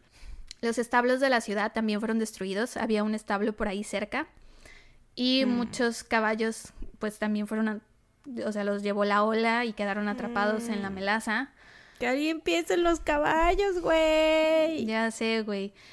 O sea, por más que intentaban salir de la melaza, no podían, estaban gravemente heridos y era prácticamente imposible sacarlos, por lo que la policía tomó la difícil decisión de dispararle a cada uno de ellos para sacarlos de su miseria. Sí, 25 caballos murieron ese día. Mm. Pero es que también me imagino la, la, desesperación. O sea, por ejemplo, a mí me ha pasado con mis perros que cuando veo que les duele algo y no los puedo ayudar, o sea, imagínate ahí con los caballos que de verdad no, o sea, porque una parte de mí dice, ¿cómo no? O sea, a lo mejor sí los pudieron haber sacado, pero, eh, o sea, a lo mejor verdaderamente no. Ajá, exacto. Eh, a los rescatistas les resultó difícil abrirse camino a través del jarabe para ayudar a las víctimas y cuando la temperatura descendió durante la noche, todo empeoró porque la melaza se endureció, atrapando mm. los cuerpos de las víctimas, güey. Eh, y esto hizo que los rescatistas tuvieran que usar sierras y cinceles para romper la mm. melaza y poder sacar así los cuerpos. Aproximadamente 150 personas resultaron heridas y 21 personas perdieron la vida. El rescate y la limpieza tomó alrededor de 87 mil horas. Se utilizó, ah bueno, aparte para limpiar a las personas que sobrevivieron, para limpiarles los cuerpos, eh, se los limpiaban con bicarbonato de sodio y agua caliente, que me imagino que también debió de doler mucho que te echaran agua caliente, pero bueno. Eh, el rescate y la limpieza tomó alrededor de 87 mil horas. Se utilizó agua salada de un barco de bomberos para lavar la melaza y arena para absorberla. El agua del puerto que se usaba para limpiar las calles quedó toda de color marrón hasta el verano, porque aparte de que hubo melaza que se regó hasta ahí, también las personas cuando, estaban intentando limpiarla pues la tiraban al mar, ¿no? Los rescatistas, los equipos de limpieza y pues la gente que pasaba por ahí curioseando habían llevado consigo residuos de melaza por las calles y la habían esparcido a las plataformas del metro, asientos de trenes, autobuses, tranvías, teléfonos públicos, a sus hogares, o sea, prácticamente a todo Boston. Entonces todo Boston estaba pegajoso y todo olía a melaza. Entre las personas que perdieron la vida se encontraba el pequeño Pascuale Yantosca, que era el niño que estaba intentando comer melaza. Eh, su cuerpo fue identificado hasta mediados de enero, porque eso fue otra cosa, o sea, con la melaza se desfiguraron, era imposible distinguir quién era quién. Em, también había otra niña, eh, María Distacio, de 10 años de edad también. Ellos fueron los únicos dos niños. Eh, de ahí en fuera, les voy a dar los nombres y las edades de las personas que perdieron la vida, que fue Flamillo. Están en italiano, entonces no me digan nada. Flamillo Galerani, de 37 años de edad. César Nicolo de 32 años, Patrick Breen de 44, William Brogan de 61, Bridget Cloherty de 65 años, Stephen Coherty, que me imagino que era su hijo, de 34 años, John Gallagher de 43, William Duffy de 58, Peter Francis de 64, Eric Lard de 17, George Laige de 38, él era uno de los bomberos, em, James Lennon de 64, Ralph Martin de 21, Michael Sinnott de 76, James McMullen de 46, Thomas Noonan de 43, Peter Shaughnessy de 18, John Silverlick de 69 y James H. Kinney, cuya edad desconozco, pero encontré que estuvo casado por 30 años y tuvo nueve hijos, entonces me imagino que ha de haber tenido como 50 y algo, a lo mejor. Eh, se presentaron más de 100 demandas contra la UCIA, que era propietaria de la Purity Distilling Company, y los abogados intentaron culpar a los anarquistas italianos por el desastre, ¿no? Porque ves que habían recibido varias amenazas de bomba y hubo personas que dijeron que escucharon que, o sea, que escucharon ruidos muy fuertes y que aparte sonaba también como balas. Y pues dijeron, bueno, a lo mejor fue un ataque. Eh, pero el juez no se lo creyó y dictaminó que el accidente fue el resultado de un diseño y una construcción deficientes, que para empezar no se había usado el material que debían haber usado. De hecho, fun fact, eh, se usó el mismo tipo de acero quebradizo que se había utilizado en el Titanic. Mm. De todos modos, Arthur Gell no fue despedido. ¿Ves que te dije que le iban a dar un ascenso después de que estuviera el tanque? Se lo dieron y siguió trabajando en esa compañía por muchos años más. Ah. Sí. The Nerve. Ya sé, güey. El juez ordenó a la UCIA que pagara alrededor de 630 mil dólares en asentamientos. Esta fue la primera vez que una que se presentaba una demanda contra una compañía y la demanda, digo, y la compañía perdía la demanda. Siempre se ponían al lado de la compañía, entonces que los declarara culpables a ellos fue como eh, muy impresionante para todos. Aunque la, la, compensación que se le dio a las familias de las víctimas fue muy pequeña, como de 100 mil dólares en dinero de hoy, que la verdad la vida, o sea, no se puede poner precio a la vida, pero no mames, 100 mil dólares de una compañía que tenía tanto dinero, porque, o sea, tenían dinero, tenían un chingo de dinero por todas las municiones que vendían, entonces, eh, pero bueno, ese fue un pequeño como consuelo que les dieran ese dinero. De todos modos, el veredicto al final ayudó a endurecer las leyes que regulan el desarrollo. La ciudad de Boston comenzó a exigir que todos los planos fueran archivados y revisados por profesionales antes de que se emitiera cualquier permiso. Los inspectores de la ciudad examinarían todos los aspectos de la construcción antes de permitir el uso de estructuras y las leyes de zonificación separarían la industria y las construcciones peligrosas de los vecindarios muy poblados. Lo que comenzó en Boston se extendió por todo Estados Unidos, incluida una nueva actitud eh, de que los individuos y las corporaciones deben ser considerados responsables cuando la negligencia resulta en muerte. El tanque nunca fue reconstruido.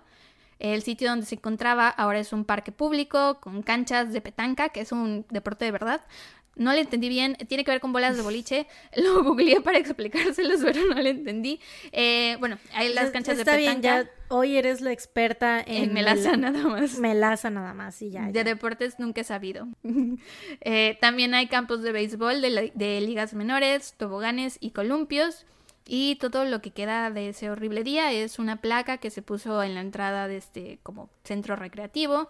Y pues hay gente que dice que en los días muy calurosos en Boston aún se puede oler la melaza. Pero pues quién sabe, eso también puede ser chisme. Y eso fue todo. Mis fuentes fueron Wikipedia.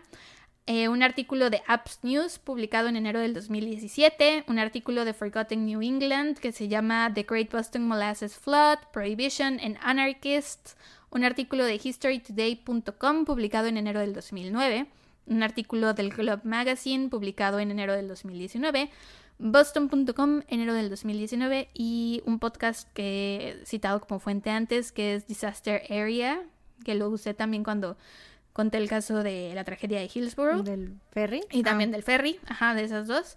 Eh, también escuché ese podcast para este caso. Y eso fue todo.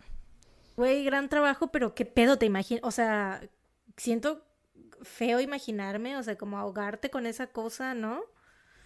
Y es algo o sea, que de verdad- repente tú estés en tu casa, güey, y tras melaza. Y es que es algo que no piensas que puede pasar. O sea. ¿cómo, cuándo te vas a imaginar que vas a morir ahogado en melaza, güey? O sea, que va a haber un tsunami de melaza. ¿Cuándo? O sea, tú tranquilamente en tu casa y de repente esa madre, güey, o sea, qué horrible, qué horror, qué inesperado y qué, qué, qué, qué, qué- o sea, es que también qué, qué impresionante, ¿no? O sea, de que eso haya sucedido.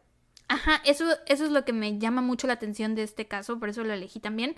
Este, porque siento que si no lo, si no conoces los datos y solo sabes de que hubo una inundación de melaza, pues a lo mejor dices, ah, jajaja, qué chistoso, ¿no? O qué rico, o algo así, ¿no? Ya sabes, como si las gotas de lluvia fueran de algo, si fueran de melaza nos iría de la verga a todos, güey.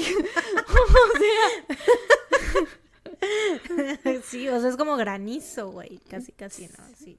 Y si ese tanque hubiera estado lleno de agua, leche, aceite o cualquier otra cosa, pues no hubiera sido lo mismo, ¿no? no. O sea, no hubiera Y- sido y- tan mortal. Ajá, y también no sería tan fascinante, al menos para mí. Siento que el detalle de que sea melaza lo vuelve todavía todo como más. Porque es como, ¿cómo pasó esto? Pero pues ya sabemos cómo pasó, por la negligencia de las personas que estaban al tanto, porque pues no hicieron Como las pruebas de seguridad. en este tipo de desastres, ¿no? O sea, em, la desidia de la gente que está a cargo de esas cosas, güey. Ya sé qué poca madre. Que, que, o sea, que no se imaginan, ¿no? Que algo así vaya a pasar. Es como, eh, pues, ¿qué puede pasar si dejamos esto así? Pues, güey, 21 personas se pueden pinches morir. Eso es lo que va a pasar. Güey, y todo el trauma que le debió quedar a todas las personas que estaban ahí, o sea, tanto a los Claro. heridos como a las enfermeras, a los rescatistas, a todos, güey. No manches. Claro. Horrible. Bueno, pues excelente trabajo, gran em, Gracias, gracias. clase de historia también y clase de gastronomía para los que no sabían eh, qué era la mela- melanoma. Melan- Melaza. melaza. Melaza, güey. Lo dije como, dije fácil 50 veces la palabra melaza, como para que se te olvide. No se me quedó, hasta te albureé y no se me quedó, güey, pero, pero. Mm, Estoy intentando borrarlo de mi mente. Yo seguro al rato en la noche me voy a acordar y me voy a volver a reír, güey, de cómo te albureé. Em, Lo voy a quitar. Ah. Lo quitaré, no lo quitaré. Güey, te vi bien rara porque como sacaste la lengua, o sea, como que te vi de reojo y pensé que eh, había sido tu boca la que se había abierto así de grande. que se había alargado tanto. Sí, yo así de que a la verga, ¿qué está pasando? Me diste miedo, güey, pero bueno. ¿Viste el video de Justin Bieber de Yomi alguna vez? Así le pasa en la boca. y la- No, I don't like Justin Bieber. Ah, Pero te gusta Luisito Comunica. Bueno, ya, ¿no? O sea, ¿cuántas ya, veces? perdóname, ya, te voy a soltar, ya. Suéltame. Ya te voy a soltar. Es la última vez que lo menciono, tienes razón. Aparte ya, estoy dejando de ver, ya, ya- o sea, considero ya es- es dejar de consumir, después de haber sido atacada. Oigan, perdóname si te hice sentir atacada, pero oigan, quería decir algo. Este, hubo alguien que nos dijo que cuando estábamos hablando de contenido de vatos, Mm. nos puso que pensó en BTS. A A que, excuse me, perdóname, pero discúlpame, pero BTS no es contenido de vatos. Sí, no. O sea, No es. son hombres, eh, Sí. pero no son hombres. Son hombres. Ajá, no son FIFAs. No, son fifas, no. O sea, son no que hombres. sepamos. Su imagen, la imagen que nos dan son de hombres. Exacto. Lo que nosotros conocemos de BTS son nombres como escritos por mujeres. Exacto, así es. Todos ellos. Entonces, Todos. no, no entran en esa categoría. O sea, vean nada más los discursos de Namjoon en la ONU, güey, para que se den una idea de lo no fifas que son. Cero FIFAs. Cero fifas, pero bueno. Em, pues, gran trabajo, te decía, as always. Ah, gracias, Em, gracias. yo hoy te voy a contar eh, un caso, no sé por qué me río si esto es horrible. Porque tú te ríes de todo. Este, sí va. mm, Es muy, soy, soy muy así, soy muy así. Este, Risueña. te voy a contar sobre Alexander Pichushkin o el asesino del ajedrez. O el chessboard. Pichushkin. El ¿Me lo chessboard puedes- killer. ¿Me puedes repetir el apellido? Pichushkin. Pichushkin. Ujú, Ruso él. Ok, ok. Ruso él. Entendido está. Ruso, ruso, ruso el vato. Este vato, güey, o sea, creo que, eh, vaya, hacía unos aproximadamente 63 episodios que no hablaba yo de un asesino ruso. Mm, aproximadamente, sí. Sí, sí, sí, para ser exacta, en nuestro gran episodio, nuestro gran primer episodio de Penes Feos y Reinas Asesinas, si recuerdan el el predecesor de los penes feos, ¿no? Antes de Joseph James D'Angelo, hablamos de un pene feo y flácido que fue Andrei Chikatilo. Horrible persona, asqueroso ser humano.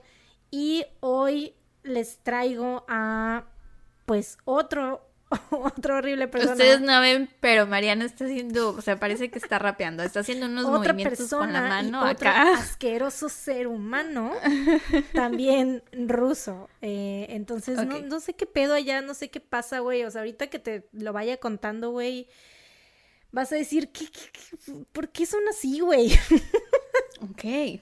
Em, bueno, de por sí ya decimos por qué son así cuando existe este güey, ¿cómo se llama? ¿El Putin?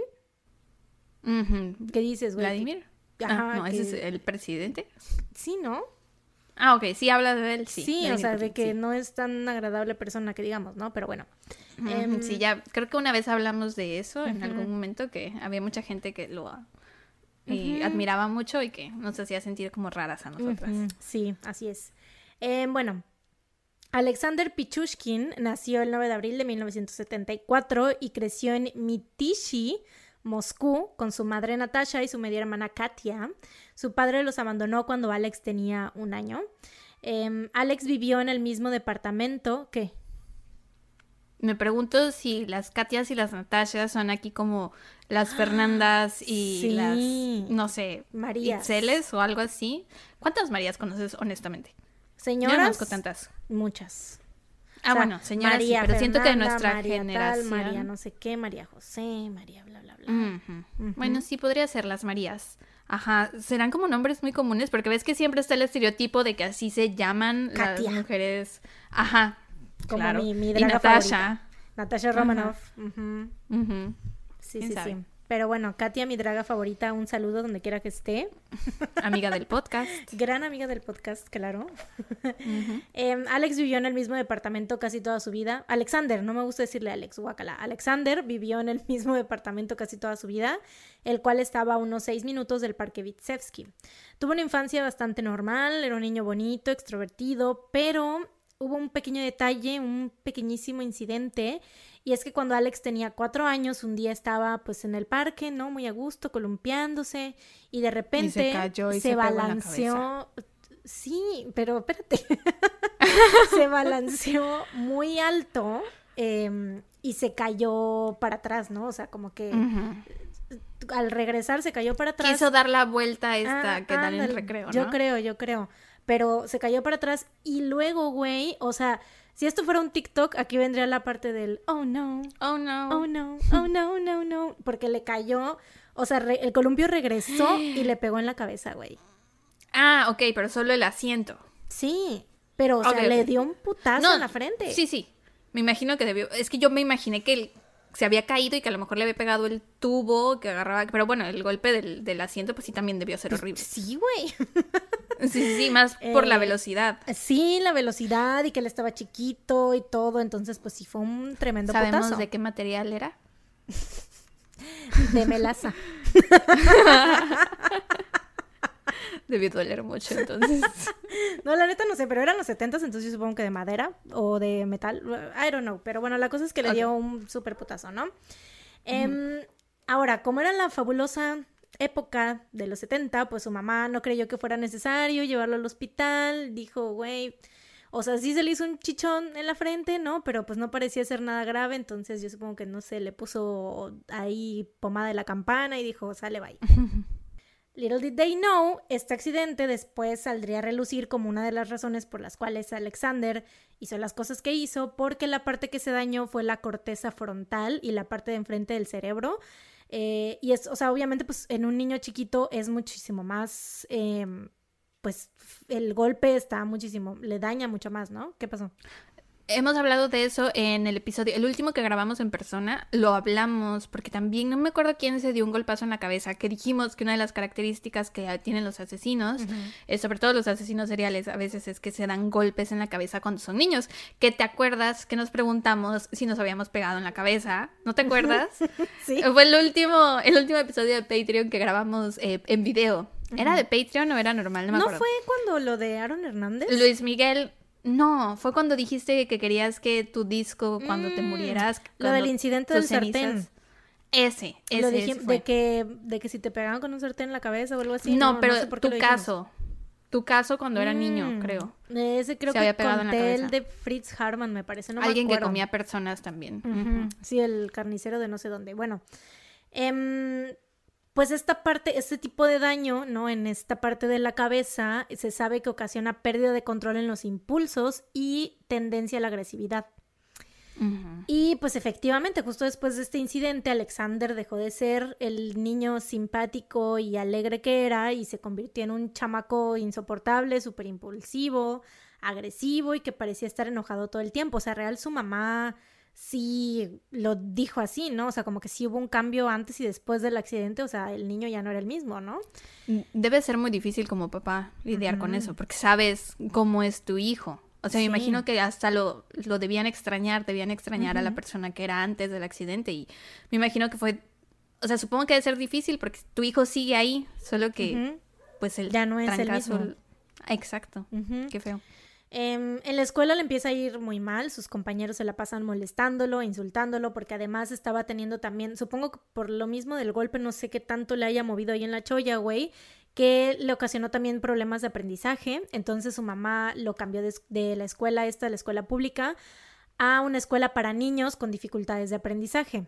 Sin embargo, su abuelo, que era como una figura paterna para Alexander, ves que te dije que su papá desapareció cuando él tenía un año, su abuelo se entera de que la mamá lo había cambiado de escuela y pues en su, en parte como que ignorancia y o como no sé si fue como querer imponer su voluntad o qué sé yo, eh, como que él quería administrar la educación de, de- del niño y decide que esa escuela no era la adecuada para él porque pues él sentía que Alexander tenía mucho talento y mucho potencial y como se lo iba a estar como que desperdiciando ahí, ¿no?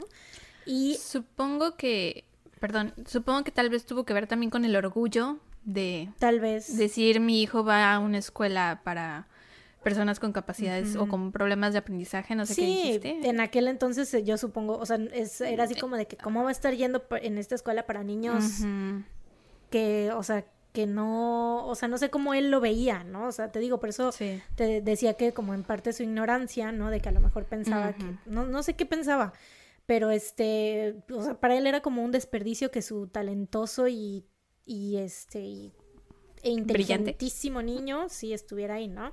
Entonces lo sacó de la escuela, se lo llevó a vivir con él y lo alentó a realizar más actividades extracurriculares. Y aquí es donde entra el ajedrez. El abuelo de Alexander es- era de esos viejitos como tipo el, ya ves el corto de Pixar de Jerry's Game. Era de esos viejillos que iban a jugar ajedrez a un parque. El parque se Mi papá era de esos viejitos. Bueno, no iba a un parque, pero se juntaba con sus amigos. Ya tiene muchos años que no se juntan, pero se juntaban con sus amigos en casa de uno de ellos y jugaban ajedrez y dominó una Ay, vez a la qué semana. padre. Qué bonito. Sí, o como los viejitos de acá que se juntan en el Zócalo, ¿no? A jugar dominó. Ajá, sí. Ujú, así. Pero allá era, el parque se llamaba Bitsa. Y pues ahí fue que le enseñó, el abuelito le enseñó a Alexander a jugar. Y pues el vato resultó ser bastante bueno, incluso le ganaba partidas a los otros viejitos que llegaban ahí los siglos jugando en el parque, ¿no? Que por cierto estaba enorme este parque, eh, o sea, el área en total era de más o menos tres veces lo que mide el Central Park de Nueva York, entonces imagínate, el Central Park Mm, que es enorme. una cosona enormísima. ¿Cuántas Marianas mire? Aprox. Muchas, un chingo, un chingo de Marianas. Millones de Entonces Marianas. imagínate todas las Marianas que medía este, que tres veces lo que medía el Central Park, güey. Lo que mide el. Central Park. Eh, cuando Alexander tenía 15 años, su abuelo muere y obviamente esto representa un gran golpe para él porque además del dolor de la pérdida, se ve obligado a regresar a vivir con su mamá y por lo tanto a regresar a la escuela pública donde los niños pues eran unos culeros y le hacían la vida imposible, ¿no? Entonces, em, empieza a tener como que un sentimiento de ira que va creciendo y creciendo en él. Y en esta época se empieza, eh, digo, empieza a desarrollar una adicción al alcohol. Alexander seguía yendo al Parque Bitsa, ya tenía como 15, 16 años, o sea, estaba pubertón, ¿no? Eh, seguía yendo al Parque Bitsa a jugar ajedrez, pero ya no iba con los viejitos tiernitos que jugaban ajedrez, no, o sea, ya ahora iba con la banda borracha que se juntaba para jugar, pero más que nada para beber, ¿no? Y como él, o sea, cuando tomaba, o sea, él sentía que era mejor en el ajedrez, entonces empezaba cada vez a tomar más y más. Y como era tan bueno, porque supuestamente sí era muy bueno, se hizo como que el líder de este círculo de gente. Em, en esta época, ya estamos hablando de los años 90, el joven Alexander, eh, quien como pues ya se imaginarán, tenía, traía un chingo de pedos, ¿no? O sea, que se cayó de chiquito, que se le murió el abuelo, que la chingada, ¿no? El, el bullying y todo eso, ¿no? Entonces, él desarrolla un nuevo hobby. El vato, ay, güey, no sé qué pedo con esto, en serio, no sé qué, onda, porque es como que entra muy random y entra y sale de la historia así como si nada, pero bueno, em, atraía de alguna manera a niños y los grababa con su cámara de video mientras los insultaba y los amenazaba como que de juego, entre comillas, según él. Pero pues, güey, ¿qué pedo? O sea, ¿quién hace eso? No sé si de que, ay, voy a grabarme, este, insultando niños, güey. Pero, ¿y luego esos videos los usaba para algo? O sea... En una ocasión, pues los miraba después, pero era como que le producían cierto placer, pero no sé si hacía algo, o sea, cosas sexuales o algo así, no sé. En una ocasión se, grabó mientras sostenía... Sí, no, lo quiero ni decir. y yo se dice masturbar. y yo, ¡ay! ¿Cómo? en una ocasión se grabó mientras sostenía a un niño de una pierna, o sea, el niño estaba de cabeza, y le hablaba a la cámara diciendo algo así como, yo tengo el poder y te voy a dejar caer para que te mueras, jajaja, o sea... what the fuck? Supongo que supongo que era como su manera de invertir los papeles, ¿sabes? O sea, como que hacer las cosas que le hacían a él cuando lo molestaban, o sea, como de ahora él ser el bully. Sí, típico. Pero bueno, el vato pues grababa estos videos, después los veía, te digo, y revivía el momento y ese sentimiento de poder que le daba hacer estas cosas, no sé, era un hobby muy raro. Pero te digo, así como entró en la historia, así sale, adiós, ya se fue. en 1992, Alexander decide que estos videos ya no son suficientes para satisfacer sus necesidades, entre comillas, y entonces siente que la siguiente cosa que debe y necesita hacer es matar a alguien.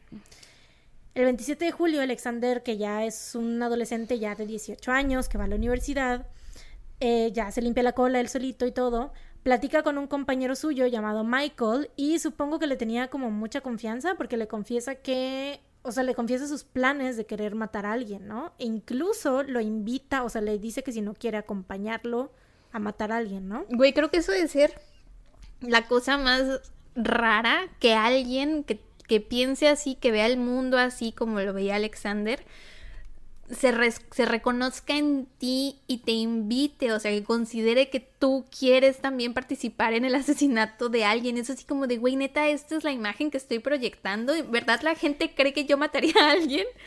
Güey, pues resulta que el vato sí tenía buena eh, lectura de personas, güey, porque Michael le dijo, sí, a huevo, jalo. No mames, güey, qué loco. o sea, uno pensaría que, o sea, obviamente si a ti te lo dijeran dirías, ¿qué verga? O sea, excuse me, güey, ¿qué chingados te pasa, no? Pero Michael dijo, sí, a huevo, jalo, va. qué pedo. Por eso te digo, el vato creo que tenía buena, o sea, juzgaba bien a las personas, güey. O bueno, a lo em, mejor Michael en algún momento también le dijo así como de, estaría bien chido matar a alguien o algo así. Sí, pero, o sea, el vato se ve que no era. Bueno, mira, ahí te va. Ok, cuéntame. Eh, al parecer no estaba tan entusiasmado como Alexander eh, esperaba. Eh, no sintió que se lo estuviera tomando en serio, entonces, pues decidió matarlo a él. No mames. Pues por eso no sé. Tal vez Michael, pues dijo así como de sí, bájalo, pero en. O sea, igual y pensó que era broma, ¿no? Así como de que. Pero. No sé o sea, iban ya rumbo a matar a alguien y entonces Michael no estaba así como de vamos a matar a alguien. Ajá, eh, sí, sí, sí, tal cual, güey. No sé qué, no sé qué hizo o qué no hizo que Alexander dijo, mmm, este vato no, pues, no lo veo emocionado, no lo veo que esté. Güey, es como, o sea, Es como yo cuando le enseñé Hamilton a Pilo y no se emocionó como yo quería y entonces me enojé. es como yo, pero en el peor escenario posible. En... Sí, sí, sí, o sea, es, es, es esa misma característica, pero la peor persona, güey. Eh, pues, y pues lo mató, lo golpeó muy fuerte en la cabeza. Eh, y Alexandra describe más adelante que mientras cometía este asesinato, que era su primer asesinato, sintió algo mágico e incluso lo comparó con el sentimiento del primer amor, güey. Mm. o sea, ¿qué pedo? ¿Él había estado enamorado antes? ¿O se imaginaba que así se sentía el amor? No, no, no, o sea, sí, el vato sí tuvo novias y así, mm, pero... Ya, ya, ya. O sea, es como la manera en la que, porque aparte hay entrevistas de él y todo, ¿no? O sea, de haber sentido tipo maripositas. es justo, justo así de que era como que, ay, qué bonito. ¿Qué pedo? Qué horror, qué asco, güey. Ay, no. Pobre eh, Michael. Pero bueno, pues sí, sintió entonces que esto era la pieza que le faltaba en su rompecabezas, ¿no? O más bien el jaque mate de su ajedrez llamado vida. Eso te iba a decir. Ay, gran chiste, güey. Qué bárbaras comediantes. Comediantes. Em, pero bueno, la policía investiga la muerte de Michael y lo digo así porque es como... Mm, investiga, not really. Eh, y esta es como la primera de muchas mm, investigaciones. Tiene con la policía, sí, en este caso, porque, güey, la neta no sé qué pedo con la policía rusa, o sea, no aprendieron nada desde el pinche peneflácido, güey. O sea, no sé qué pedo, pero bueno. La policía interroga a Alexander, pero no levantan ningún cargo en su contra ni nada. O sea, supongo que le dijeron, oye, ¿qué pedo? ¿Lo mataste? No, o sea, sale, te puedes ir. O sea, no sé, no sé cómo fue esa investigación. Mm. Em, y aparte fue como de, güey, ¿quién mató a Michael, no? O sea, ¿qué, qué, qué pedo, no? ¿No van a resolver este caso? Intentar, o sea, no, se quedó ahí como un caso sin resolver.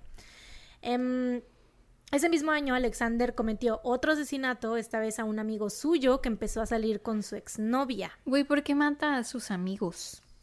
Eh, ¿Verdad? O sea, y aparte uno diría, güey, la policía va a atar los cabos. O sea, esto, ¿cómo puede ser que estas dos personas de la vida de este chamaco que se cayó de chiquito, güey? O sea, ¿cómo puede ser que eh, hayan resultado asesinadas de manera sospechosa, güey? ¿no? no creo que la policía supiera que se había caído de chiquito todavía por el tipo de investigaciones que hacían. sí, nosotros. Eh, bueno, te digo, de repente el vato va a su casa a confrontarlo de que, oye, ¿qué pedo? Porque está saliendo con mi ex. Eh, empiezan a discutir y Alexander termina aventándolo por la ventana. ¿A la Michael policía cómo lo mató? Le dio un golpe en la cabeza. Ok, ok. Eh, la policía de nuevo investiga. Igual, o sea, interrogan a Alexander y todo, pero determinan que la muerte de este otro amigo se había tratado de un suicidio. Mm. Tras. Es como de, ¿sabes qué? Hoy la neta no tengo ganas de trabajar. Esta madre fue un suicidio y se acabó. Manches. Vámonos a dormir. Sí, güey. Eh, después de esto, no sé si fue porque ya habían dos casos que se relacionaban directamente con él o porque la policía ya lo había interrogado, o sea, como que ya había tenido este contacto con la policía o qué pedo, pero pasó nueve años, o sea, pasaron nueve años sin que Alexander matara a nadie y realmente no se sabe bien qué hizo en este periodo de tiempo porque anduvo como que muy calladito, muy como que laying low, ya sabes, sin hacer desmadre, vivía su vida tranquilamente, hasta el 2001. En este año Alexander ya tenía 27 años y trabajaba en una tienda de comestibles o de abarrotes, como decimos acá en México, que por cierto, güey, hay como que un cambio muy cabrón, o sea, en estos nueve años estaba mamadísimo el vato, güey. O sea, estaba mamadísimo. Tiene una foto que me da mucha risa, güey. O sea, no sé por qué me da risa, güey. Supongo que porque digo, güey, qué ridículo, porque qué asco, ¿no? O sea, me da asco por la persona que es, ¿no? Pero no, no por la foto en sí, sino porque pues, sé lo que hizo, ¿no? Pero está así mamadísimo y sin playera agarrando un gato. Un gato. y este, sí, random, ¿no? Y esta, esta foto es de estos tiempos donde estuvo así callado sin hacer nada, ¿no? O sea, estaba muy ocupado poniéndose mamado, no sé. Eso es lo que te iba a em, decir, a lo mejor por todo el ejercicio que empezó a hacer. acuérdate. Ahí sacaba, sacaba todo, sí. Happy people, digo. Endorphins makes you happy. Make you happy. Happy, people, don't, shoot, their, husbands. Exacto, sí. Y después de esto tuvo como un, o sea, después de, este tiempo ya dejó de estar mamado de repente y, o sea, hubo como un cambio físico muy cabrón, ¿no? O sea, de que, no sé, ya se veía como... O sea, ya, no se veía igual. Pues ya era un hombre, ¿no? De 27 años, la última, o sea, Pero- tenía sí, 18 pero- antes. Pero pues sí se ve, o sea, pues era un hombre joven. A los 27 se es joven. Sí, se es joven, claro que sí. Pero, y pues, o sea, no. Pero no se sé, o veía sea, viejo como que- entonces. o sea, es que decayó mucho, de que se veía muy saludable, o sea, estaba mamado, ¿no? Se veía saludable, se veía como que con la cara así muy jovial. Debería buscar de una foto de él. A ver, te voy a enseñar para que no te vayan a salir algún spoiler o algo así. Mira, esta es la foto donde está mamado con el gato, que por cierto, pobre gato. Mm, ya, ya, ya, ya. Está el gato, de- güey, los ojos del gato, se ve todo asustado. El gato sabe, el gato sabía cosas. El gato sabía cosas. Y, o sea, eso ya lo viste, ¿no? Sí. Y este es el después. Ah, ok. Y ahí también tiene 27. Mm, O sea, sí pasaron algunos años, pero no tantos, ¿sabes? Ya, o sea, ya, sí, ya. sí se ve como un cambio en su físico. Sí, o sea, se ve como las entradas, canas, la barba. Sí, se ve más grande, sí. Sí, sí, sí, sí. Y físicamente también, o sea, ya no estaba mamadísimo, ya estaba como que pues... Tenía como cuerpo de papá, como la timbilla que luego se le hacen a los papás.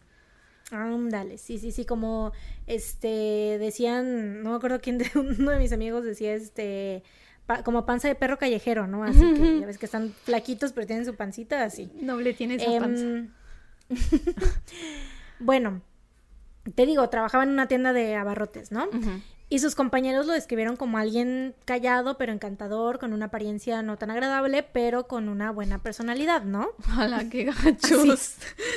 Pues ya viste las fotos, güey, ya viste que no estaba tan... de O sea, pero no lo veo y lo, no diría así de, ah, su qué apariencia tan poco agradable. He visto peores apariencias, creo. Bueno, supongo que eso era lo que para ellos era así, ¿no? Como de que, bueno, pues no está tan agraciado, pero es buena onda. ¿no? Sí, y supongo que ya esto lo dijeron después de saber lo que había hecho, entonces pues claro. sí, se fueron con Tokio. Sí. Eh, y bueno, en esta época de repente el güey decide terminar sus nueve años de vacaciones y volver a las andadas. Entonces va a su parque favorito, el Parque Bitza, a jugar ajedrez y a beber vodka con un hombre llamado Jeff. No sé si el hombre era su conocido, su amigo, su compañero, si lo conoció en algún lado, no sé, solo sé que se llamaba Jeff. Eh, después de unos tragos y unas cuantas partidas de ajedrez, Alexander de repente se puso medio emocional, le empieza a decir que su perrito se acababa de morir y que quería ir a su tumba. Y entonces le pide que lo acompañe para que hagan un brindis por su perrito. Y Jeff, pues acepta, güey. Obviamente, tú, ¿cómo no vas a ir con tu Qué compa que estás jugando ajedrez, güey? ¿Verdad, güey? Porque de hecho, sí era cierto, o sea, el perrito sí está, o sea, sí se le acababa de morir, güey. Pero, o sea, qué falta de respeto usar esto, güey, o sea, el, en, el nombre de tu perro fallecido para ir y atraer a alguien y llevarlo a un lugar para matarlo, güey. Qué poca madre, güey, la neta. Sí. Eh, pero bueno, llegan al lugar donde Alexander le dice que su perrito estaba enterrado y ahí pues lo asesina dándole fuertes golpes en la cabeza.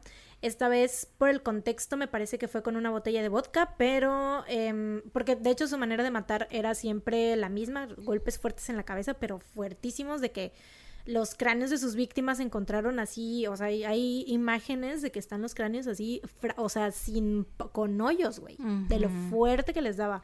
Em, te digo, por, en esta vez, esta ocasión supongo que fue con la botella de vodka porque estaban tomando, ¿no? Pero em, su arma siempre era, pues, ya fueran o botellas o martillos. Alexander esconde el cuerpo en las alcantarillas y se va a su casa. Y a partir de aquí es que, pues, básicamente todo se empieza a ir a la mierda. Em, en los siguientes dos meses, Alexander asesina a otras nueve personas. Y en los últimos cuatro meses del año, o sea, en. Ajá, en los últimos cuatro meses del año mata a otras cinco. O sea, contando a Jeff, 15 personas en el periodo de un año, güey. O sea, en menos de un año. Verga, güey. Ujú. Y la razón por la cual se pudo salir con la suya era porque el vato escogía personas sin hogar, o sea, a vagabundos que pues no tenían familiares que los reportaran como desaparecidos. Y cuando se llegaba a dar el caso de que sí los reportaran, pues no se encontraban sus cuerpos, entonces no había manera de saber qué les había pasado. Eh, la forma en la que Alexander atraía a estas personas, que eran en su mayoría gente mayor, o sea, de la tercera edad, era que los invitaba al parque con él, les ofrecía cigarros y vodka, siempre les contaba la misma historia de que estaba triste porque su perrito se acababa de morir y que no sé qué, y, o sea, les pedía así de que, oye, vente a beber conmigo porque O mi sea, perrito, que bla, bla, bla. A todos los mataba ahí en la tumba de su perro, güey. No sé si era la- si ahí lo había enterrado, güey. La verdad no sé, pero pues a todos se los llevaba con esa historia. Era la misma historia. Habrá hecho. No, no, no. O sea, es que me pregunto si para él tenía algún simbolismo. Yo siento que no, o sea, era más bien como que la- Una o sea, vio mentira. que le funcionaba, sí, vio que le funcionó y lo siguió haciendo y como era algo, como era una mentira medias, porque sí se le había muerto su perro, entonces supongo que le salía muy bien, ¿no? Y que aparte, pues muy pocas personas dirían que no a eso, ¿no? Claro, o sea, muchos, o sea, sabemos lo que es este perder a una mascota, ¿no? Entonces, o tenemos ese amor sobre todo por los perritos, ¿no? Entonces es como de, güey, pues claro que te entiendo, ¿no? O que, o no sé, te sientes mal por él, ¿no? Sí. Eh, pero bueno, después de beber con ellos, o sea, porque los invitaba a beber, los golpeaba fuertemente en la cabeza y se deshacía de los cuerpos tirándolos a las alcantarillas. A principios del 2002, Alexander dice, Año nuevo, vida nueva, decide que ya no solo va a matar a hombres vagabundos, sino también a mujeres que se encontrara en la calle, ¿no? O sea, en su camino, donde fuera. El 23 de febrero intenta asesinar a una mujer llamada María con el mismo modus operandi de siempre. La lleva al parque, la golpea en la cabeza y la avienta a las alcantarillas. Pero esta vez María, o sea, el vato se fue porque pensó que ya María ya estaba muerta, pero María sobrevivió el ataque y de alguna manera logró salir de las alcantarillas, sangrando profusamente de la cabeza y se dirige al hospital. Que, güey, la neta, qué chido, güey. O sea, es como que súper, imagínate, sobrevivía un asesino serial, ¿sabes? Güey, sí. Oye, y aparte, ¿no llovía en Rusia? O sea, ¿no se les tapaban las calles? ¿No se inundaba Rusia por tantos cuerpos que había en las chingadas alcantarillas? Pues supongo, o sea, pues no sé, güey. Pero. ¿Qué, qué buen O sea- qué buena estructura pluvial han de haber tenido, como se llame. Sí. Porque aquí tiran basura y se tapa todo y se inunda medio Sí. Veracruz. Sí, sí, sí. Y aparte, o sea, pero yo siento que es que también este güey, o sea, este parque te digo, tres veces el tamaño de Central Park. Entonces, no los dejaba todos en la misma alcantarilla. O sea, eran esparcidos por todo el parque, güey. Em, en el hospital, María le dice a los doctores que había sido atacada y entonces llaman a la policía.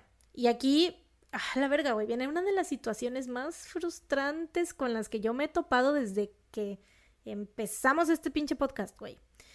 Eh, resulta que María era una inmigrante indocumentada. Entonces la policía pues toma su testimonio y todo, pero al momento, o sea, le piden sus papeles, ¿no? Y María les dice que no tiene papeles, entonces, ¿qué hace la policía? Le proponen un trato. Le dicen que iban a ignorar el hecho de que ella no tenía papeles, pero con una condición, que hiciera como si nada hubiese pasado, como si el ataque no hubiera sucedido. ¿Qué pedo? ¿Por qué? No querían hacer su trabajo, güey, no entiendo. ¿Qué pedo, güey? En serio, no entiendo a la policía de Rusia, güey. De ¿Qué? verdad, no, no sé cómo funciona. ¿Pero qué pedo? No sé, no sé por qué, güey, no querían trabajar. O sea, ¿en O qué, sea, era les, como de... ¿en qué les no beneficiaba a ellos que ella hiciera como si nada hubiera pasado, güey? No entiendo, güey. Real, no sé si les cagaba hacer el papeleo, güey, o qué, o sea, era algo muy difícil para ellos, o no querían trabajar. No sé, güey. O sea, en serio, es como de. Y aparte, o sea, aprovecharse de, su- de la situación de ella, ¿no? Así de que, mm, pues mira, vamos a ignorar el hecho de que no tienes papeles, pero vas a tener que hacer como si nada hubiese pasado. Güey, como si uno de ellos lo hubiera hecho. Ajá, así, güey, ¿sabes? exacto. O sea, ¿en qué? No entiendo, güey. O sea, yo pensé que a lo mejor la condición iba a ser. Tienes que, no sé, ser el señuelo de ponte en el mismo lugar, a la misma. No, güey, ¿qué pedo? Estos vatos no querían resolver ni vergas, güey. Em, gracias a este gran paso, ¿no? De la policía, pues Alexander continúa matando y asesina a tres personas más en las siguientes dos semanas. El siguiente ataque fue a un niño, o sea, después de estas tres personas, atacó a un niño de 13 años, pero el chavito, igual que María, afortunadamente logró escapar. Eh, el niño va corriendo a la policía a contarles lo que había pasado, obviamente súper alterado, súper traumado, así de que, güey, o sea, un vato acaba de intentar asesinarme, ¿no? ¿Y qué hace la policía? Le dicen, mm", o sea, en primera no le creen que lo habían atacado, en segunda olieron que el chavito, o sea, que olía alcohol, y le dijeron, ah, anduviste tomando y eres menor de edad, eso es ilegal. Entonces, si no te quieres meter en pedos, te sugerimos que hagas como si no hubiese pasado nada, que retires tu denuncia. Güey, el plot twist de la historia es que Alexander era el policía. Güey, no, no, güey.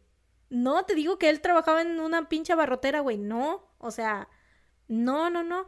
El niño, pues claro que les hace caso porque no quiere que lo arresten, güey. O sea, literalmente lo están amenazando con que años. Sí, güey. Em, y pues se va a su casa, ¿no? Y, güey, no te vas a creer lo que va a pasar a continuación. Una semana después del incidente, mientras estaba en la estación del metro, el chavito observa a un hombre que se ve bastante familiar. Sus miradas se cruzan e inmediatamente lo reconoce como el güey que lo atacó una semana atrás. O sea, era Alexander, güey. Entonces, obviamente, el chavo güey. Sí, se le fue el alma del cuerpo. Güey, claro que se pone súper mal, güey. Empieza a gritar, a llorar, va con un guardia de la estación ahí del metro. Van a la policía y le dice, es que tienen que arrestar a este hombre porque este fue el tipo que intentó asesinarme. ¿Y qué hace la policía? Pues no le creen y le dicen que se vaya a su casa. A la verga, qué pedo. ¿Qué chingados, güey? O sea, no entiendo cómo funcionan las cosas allá. ¿Qué chingados, güey? Güey, es que no entiendo. Yo tampoco entiendo, a la verga, ¿qué está pasando? Cuando me enojo se me sale el acento regio, güey. Mm. ¿Qué está pasando? ¿Por qué, güey? ¿Por qué, güey? Neta no entiendo, güey. O sea, ¿qué pedo? O sea, ¿por qué no lo quieren resolver? ¿Sabes? O sea, como que, ¿qué, qué les está? O sea, güey, ¿cuál es ¿Qué les va a pasar? O sea, ¿por qué no se quieren tomar la molestia? yo sigo esperando. Yo sigo esperando que me digas que era mentira, que Alexander no trabajaba en una barrotera y que en realidad él era el jefe de policía. Estoy esperando que me lo digas.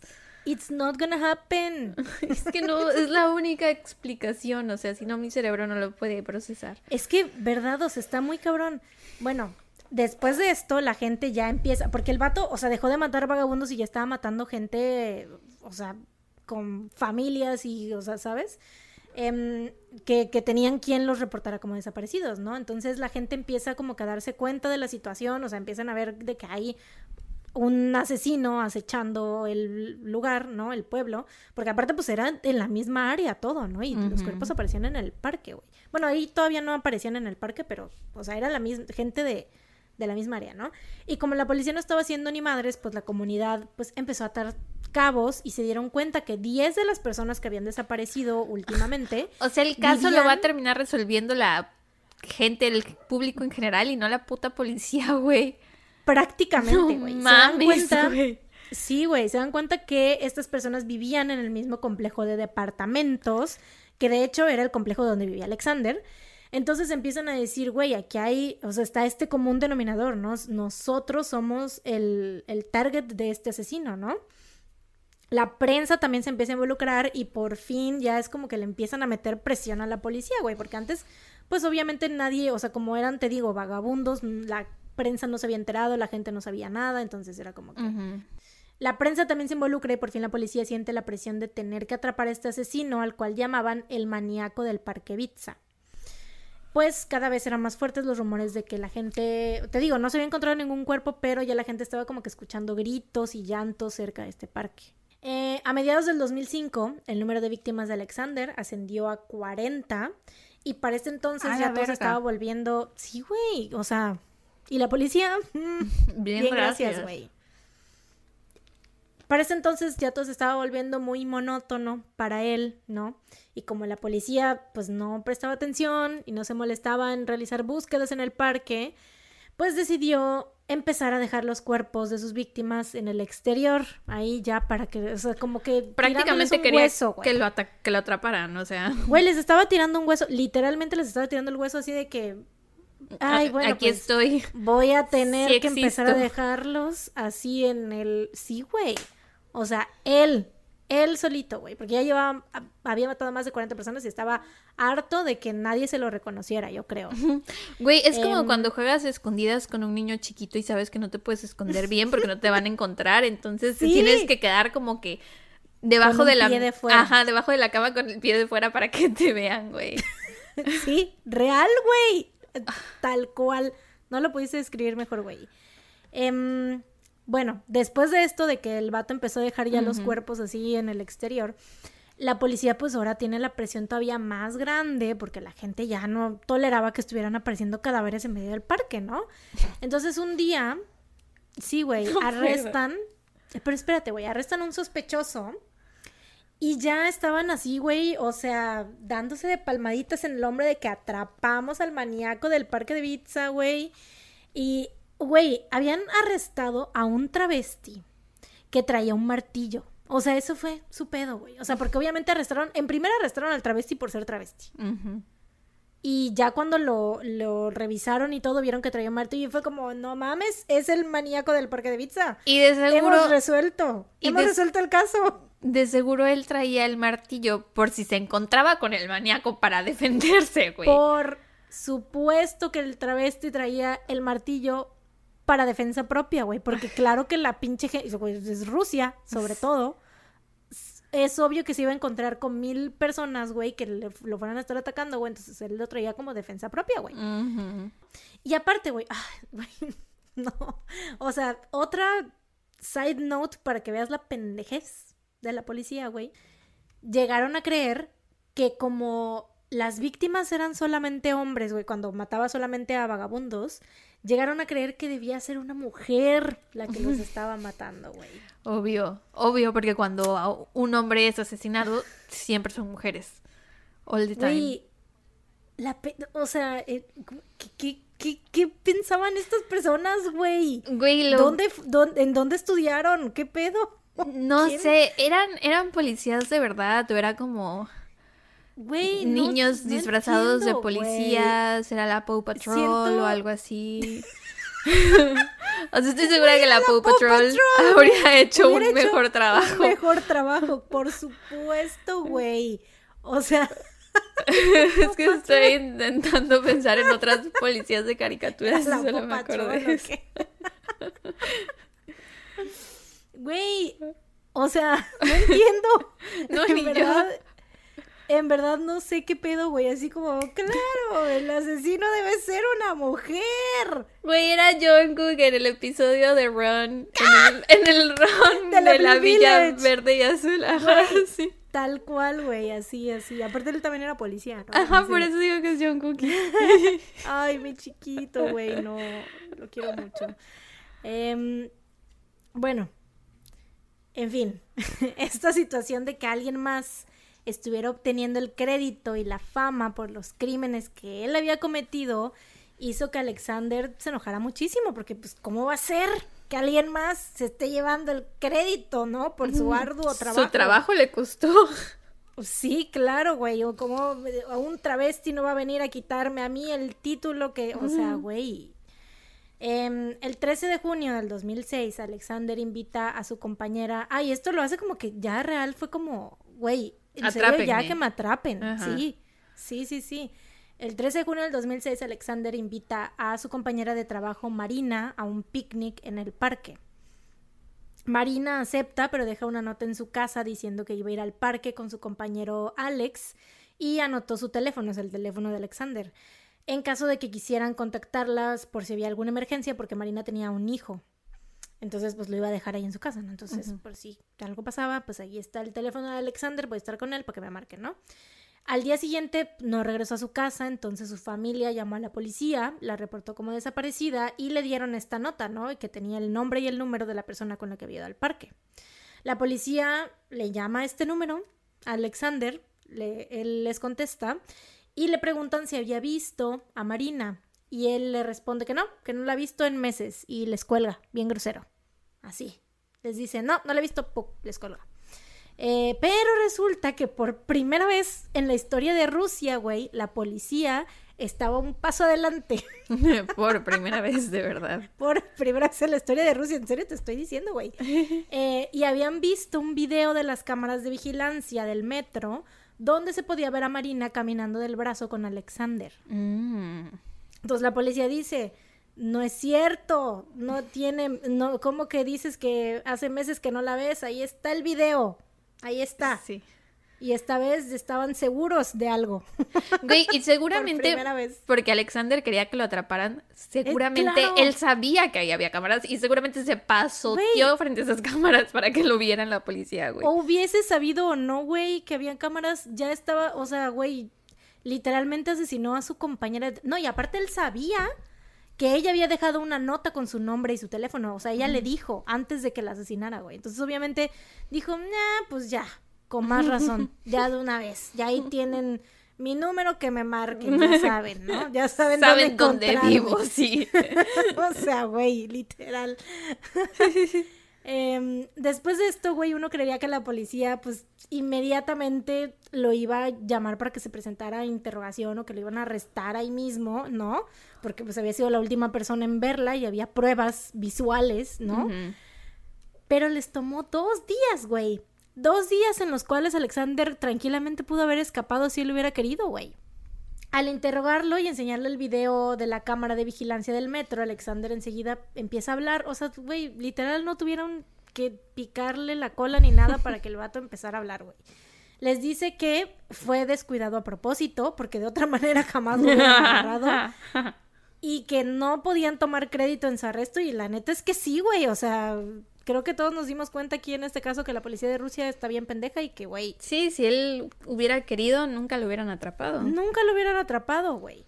Eh, cuando revisan el departamento de Alexander encuentran un tablero de ajedrez en el cual estaban enumeradas 61 de las 64 casillas, las cuales indicaban el número de asesinatos que él había cometido y por eso fue que después, más Ah, adelante, lo llamaron como el asesino del ajedrez o el chessboard killer. Eh, Alexander coopera con la policía y los lleva a los lugares donde se había deshecho de los cuerpos, o sea, a las alcantarillas, a las partes del parque, ¿no? Y todo.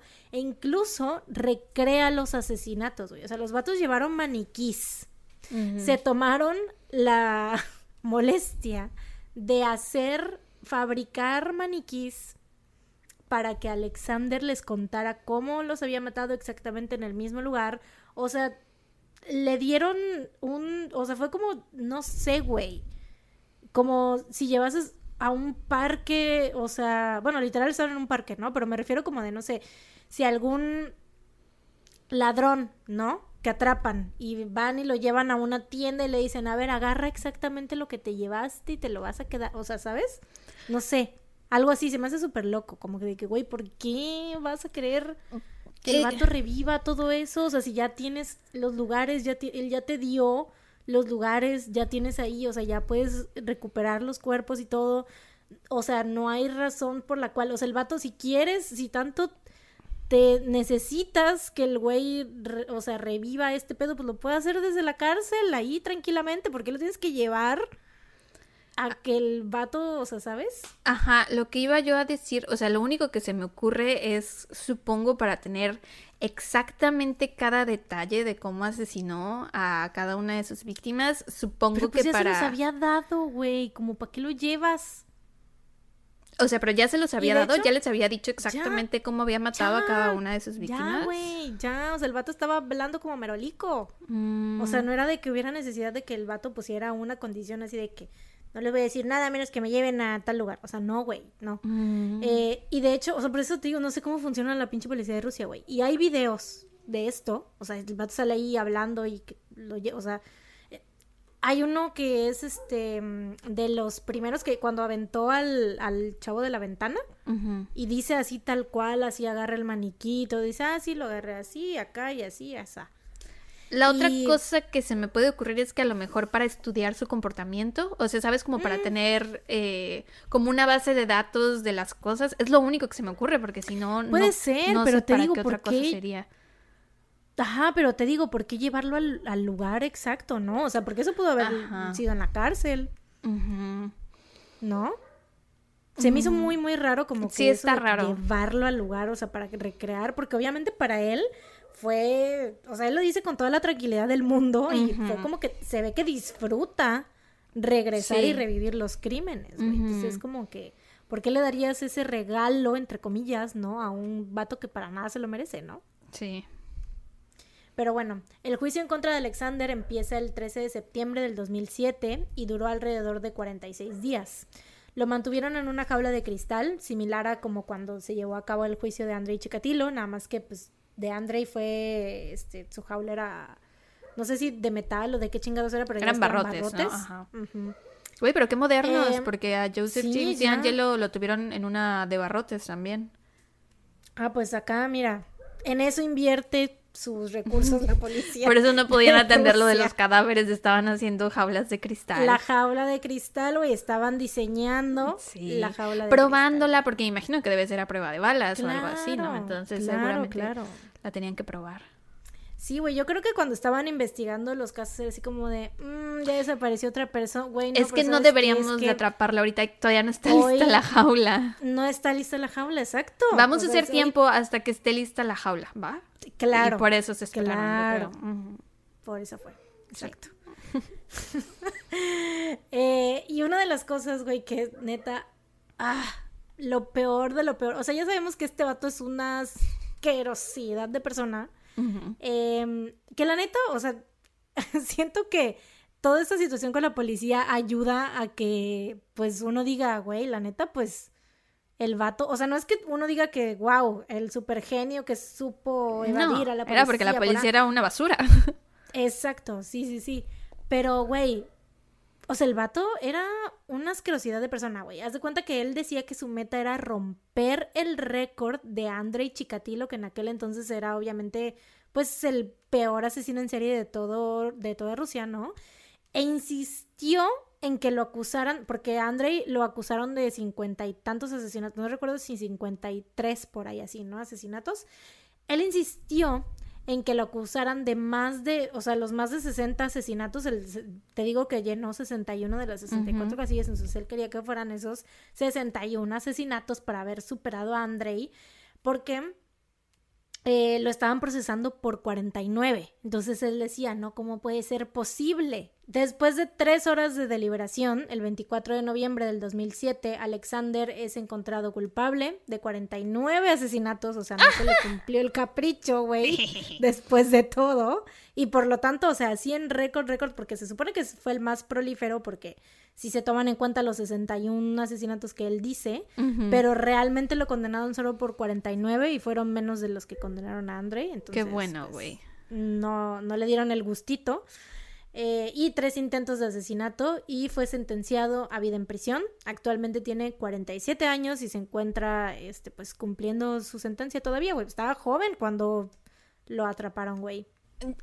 ¿Por qué habrá sido que no le habrán dado los otros cargos, o sea, las otras 20 personas? Eh, porque aunque digo qué bueno, me imagino que, pues, si eran de las personas que tenían familia, eh, pues debió ser difícil para ellos que a lo mejor no lo acusaran del asesinato de su familiar o algo así. O sea, en parte me alegro porque eso era lo que él quería, que los sentenciaran por muchos y no se lo Romper su- el pinche récord de enfermo. y no se lo cumplieron, entonces por esa parte digo, jeje, pero también por, si me pongo a pensar en a lo mejor los familiares de las víctimas, digo, ah, pues sí está culero. Sí, sí, sí, pero yo creo que fue porque tal vez no encontraron los cuerpos, ¿no? O sea, igual ya Mm, estaban tan... Puede o sea, ser así. Tan, este... No sé, igual y ya habían, o sea, ya ves que las alcantarillas, no sé cómo funcionan las, las alcantarillas de Rusia, Ni las de aquí vez, tampoco. o sea, ni las de aquí tampoco, las. Este, Ninguna alcantarilla. Ni la de mi baño. Supongo que, o sea, pero el agua fluye, ¿no? Entonces Sí. supongo que tal vez Se por eso no llegó el cuerpo a otras ¿no? partes, Porque- ajá. Sí, eso puede ser. Chale, pues Sí. nunca había escuchado de este güey. Qué loco. Horrible, ¿no? Sí, o sea, y aparte que mató tanta gente, me parece muy loco que no lo haya yo escuchado antes. Sí, o sea, la dimensión, o sea, dimensionar que fueron 60 vidas, ¿no? O sea, Y- 49 por las que se le acusó y 60 que él dice. Y Entonces 15 es en un año, dijiste, ¿no? Hubo un año en que mató como 15 Sí. personas. No manches, eso Sí, es sí, sí. demasiado. Su racha de crímenes eh, fue también, o sea, en un tiempo cortillo, o sea, fue como en los 2000. Cortillo. Inicios, sí, como del 2000, como fueron como cuatro años, güey. O sea, cuatro años en los que mató, o sea, mataba más de 10 personas por año. Sí. Más de, o sea, casi una por mes. Y fíjate que cuando estabas diciendo que quería que la policía lo atrapara, una parte de mí, porque no me acuerdo quién, pero recuerdo que en un caso, no, que todavía no hemos cubierto, pero recuerdo que hay un caso de un asesino en serie que literal quería que lo atraparan porque, o sea, mataba gente porque él esa persona sentía que necesitaba matar gente, entre comillas, pero al mismo tiempo como que tenía este lado moral que decía estoy haciendo algo malo, ¿no? O sea, que me detengan porque si no, no me voy a detener nunca. Entonces pensé por un momento que por ahí iba a ir lo de este güey y dije, bueno, a lo mejor tiene un poquito de conciencia, pero ya que dijiste que quería tener, o sea, como el título del asesino serial más prolífero, me quedé así, no mames. O sea, ese no, no está en su carácter. Sí, no, literal fue así como de que, bueno, ya pasé, o sea, siento que cuando pasó el, el número, dijo, ok, ahora voy a llenar los cuadros del tablero de ajedrez y ya, cuando llega a los 64, pero de por sí, o sea, ya llevaba 61 y fue como de que ya, que me atrapen, ya me vale madres, ¿no? O sea, y sí. Pues buen trabajo, estuvo muy interesante, nunca había escuchado de él. O sea, yo creo que más que nada aquí lo que se queda es como la frustración por la policía, güey, porque de no haber sido, o sea, por ellos, güey, o sea, de si, si, le hubieran hecho caso a María o al niño de 13 años, güey, no mames, o sea, lo hubiesen, hubiesen evitado muchísimas muertes más. Creo que tenía tiempo que no nos tocaba un departamento de policía tan frustrante como este. Sí, sí, ya tenía tiempo. Pero bueno, gran trabajo.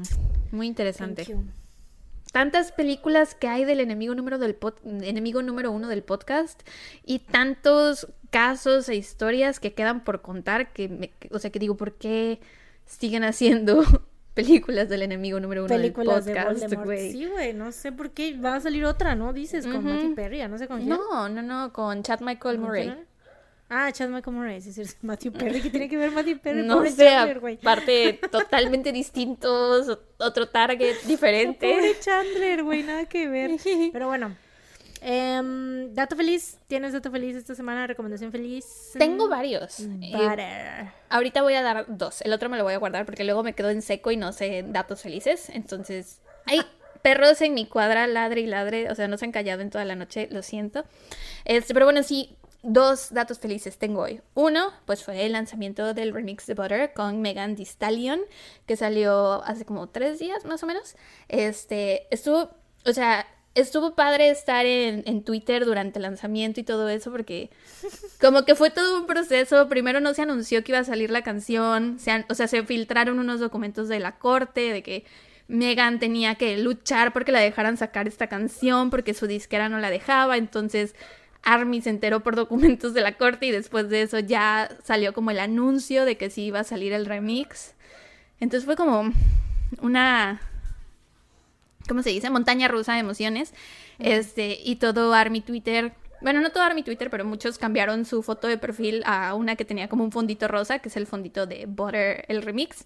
Este, y después BTS también la puso, o sea, BTS también cambió su foto y puso el fondito rosa y fue como de, ah. Ajá, pero no de la cuenta que les manejan este Hype, sino la de ellos. Ajá, BTS que, que, ajá, que literal los miembros manejan, güey. A mí me dieron muchísimo Salieron un montón de memes. De Namjoon así buscando cómo quitar el fondo de una foto. fue muy, muy divertido. O sea, aparte de que la canción me gustó mucho, sí me gustó el remix. Este, fue muy divertido estar como viendo todo eso, viendo todos los memes. Creo que es la primera vez que me toca ver algo así específicamente. Entonces, bueno, ese es un dato feliz. Y el otro es que me vacunan el martes. O sea, hoy es sábado en la noche, me vacunan el martes, güey. Sí, a Mariana le toca en otro día, todavía no anuncian cuándo, porque yo vivo en Veracruz, Mariana vive en Boca del Río. Este, pero, o sea, te digo, yo creo que para el próximo mes te va a tocar a ti porque siempre es como, o, 15 días a lo mejor. siempre es primero un municipio antes que el otro. Este, pero ya el martes me toca a mí, me toca a mí. Este, y al parecer me van a vacunar con Pfizer. Que, güey, cuando, o sea, primero cuando vi que ya me iban a vacunar, dije, sí, ya me van a vacunar. Y después llegaron las voces, güey llegaron las voces a decirme, ¿qué tal que te mueres por la vacuna? O sea, no quiero que nadie piense que soy antivacunas, simplemente soy una persona con ansiedad.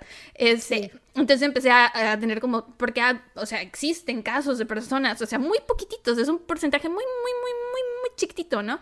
Este, las probabilidades son mínimas, pero existen. Entonces, eh, pues empecé como un poco a a rumiar en ese pensamiento de, oh, la verga, ¿qué tal que me da a mí una embolia por la vacuna y me muero la chingada? Y después dije, bueno, ¿sería tan malo? No, no es cierto. Es, después... de verdad, Would it really suck to die right now? Mm. No, no es cierto. Obviamente no me quiero morir. Em, pero, ajá, como que ya me estoy tranquilizando, estoy pensando en, no va a pasar nada, no va a pasar nada. Eh, pero, ¿sabes qué? Sí vi en, en Twitter que algunas personas dicen que con la Pfizer, o sea, porque ves que todas tienen reacción, ¿no? Supuestamente la Pfizer hace que te crezcan las boobies. Supuestamente es el chisme. Ay, yo no quiero que me crezcan. Supuestamente es el chisme en Twitter. Y también vi que hay otra, otra reacción es que te afecta un poco tu, tu ciclo menstrual. Entonces puede ser o que te lo adelante o te lo atrase. Entonces sí, voy a estar muy atenta a, a la reacción que me dé, si me da fiebre o lo que sea. y les aviso. ¿Qué? Perdón, a mí me da miedo que, este, pues la AstraZeneca me da un chingo de miedo, güey, porque todos mis amigos treintones, yo que todavía soy veinteañera, ¿verdad? Todos mis amigos Les dio reacción horrible, sufriéndola así, bien cabrón por la AstraZeneca, así de que todos en cama así, sudando frío y la chingada, güey. Yo así de verga, no quiero. Pero me imagino que si a nosotros, o sea, los de Veracruz nos van a poner la Pfizer, seguramente ustedes también. Ojalá.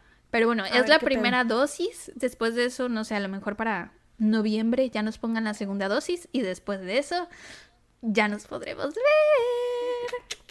Qué chido. bueno, o sea, ya nos hemos visto, pero así ver para grabar. Ajá, sí, y vernos más seguido. La última vez, o sea, tiene más de un mes o dos meses que no te veo.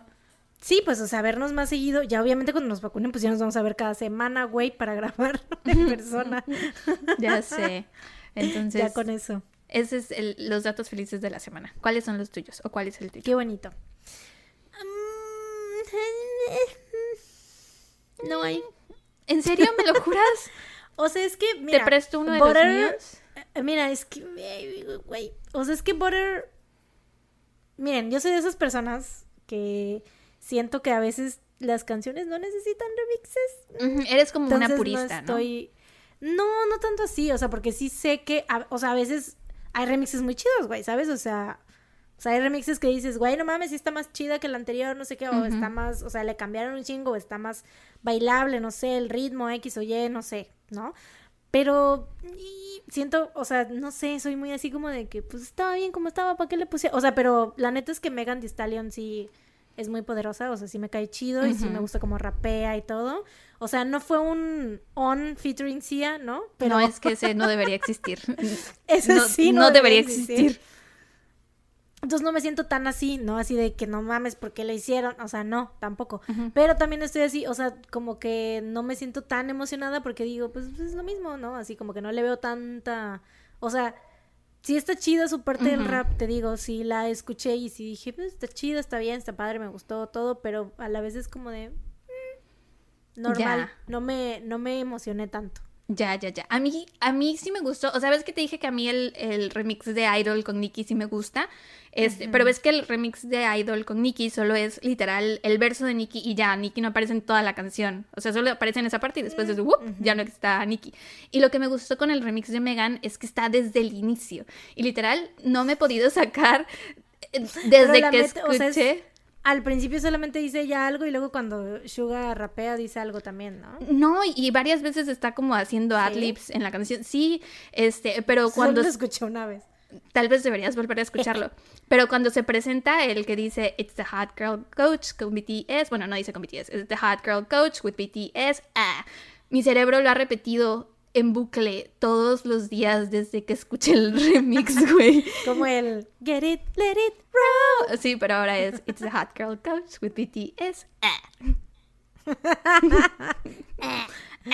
Ah, bueno, tal vez mi, mi dato feliz podría ser ahorita estoy viendo Eh, ya les conté la semana pasada que estoy viendo Goblin. Sigo viendo Mm. Goblin, todavía no la termino. Ahí continúo. No me la quiero. Ahora ya me la estoy llevando súper leve porque no la quiero terminar, güey. Me pasó lo no mismo con Bajo la Lluvia. termine. Sí, güey, no la quiero terminar. Eh, pero bueno, estoy, sigo viendo Goblin, no se preocupen, algún día la terminaré de ver. Yo Bueno. creo que en esta semana me la voy a echar, porque como ya sabes que no voy a tener compu, entonces seguro esta semana la termino. Güey, pero cuando la termines de ver, la puedes empezar a ver de nuevo. O sea, y es Claro. experimentarla distinto, es, o sea, es diferente porque ya no vas a poder experimentarla por primera vez jamás, eh, pero le puedes prestar atención a otros detalles, ¿sabes? Entonces yo creo que aunque te entriste, te entris- ¿me ayudas? Me entristezca. Entristezca, aunque te entristezca, ¿Me ayudas? terminarla te debería de alegrar que la puedes volver a empezar. Claro, pero bueno, eso no era lo que iba a decir. Pero no. Este, eso no era lo que iba a decir, o sea, no iba a hablar de Goblin, pero ya, ya hablé de Ah. Goblin X. But you did it. Este, sí, ya sí soy, ya me conoces. Este, So random. empecé, so random. Este, no, no empecé. Ya está la segunda temporada de Drag Race Holland. Estoy bien, esa es la otra Mm. cosa que estoy viendo. Aparte, ahorita está la sexta temporada de All Stars también, de Drag Race normal.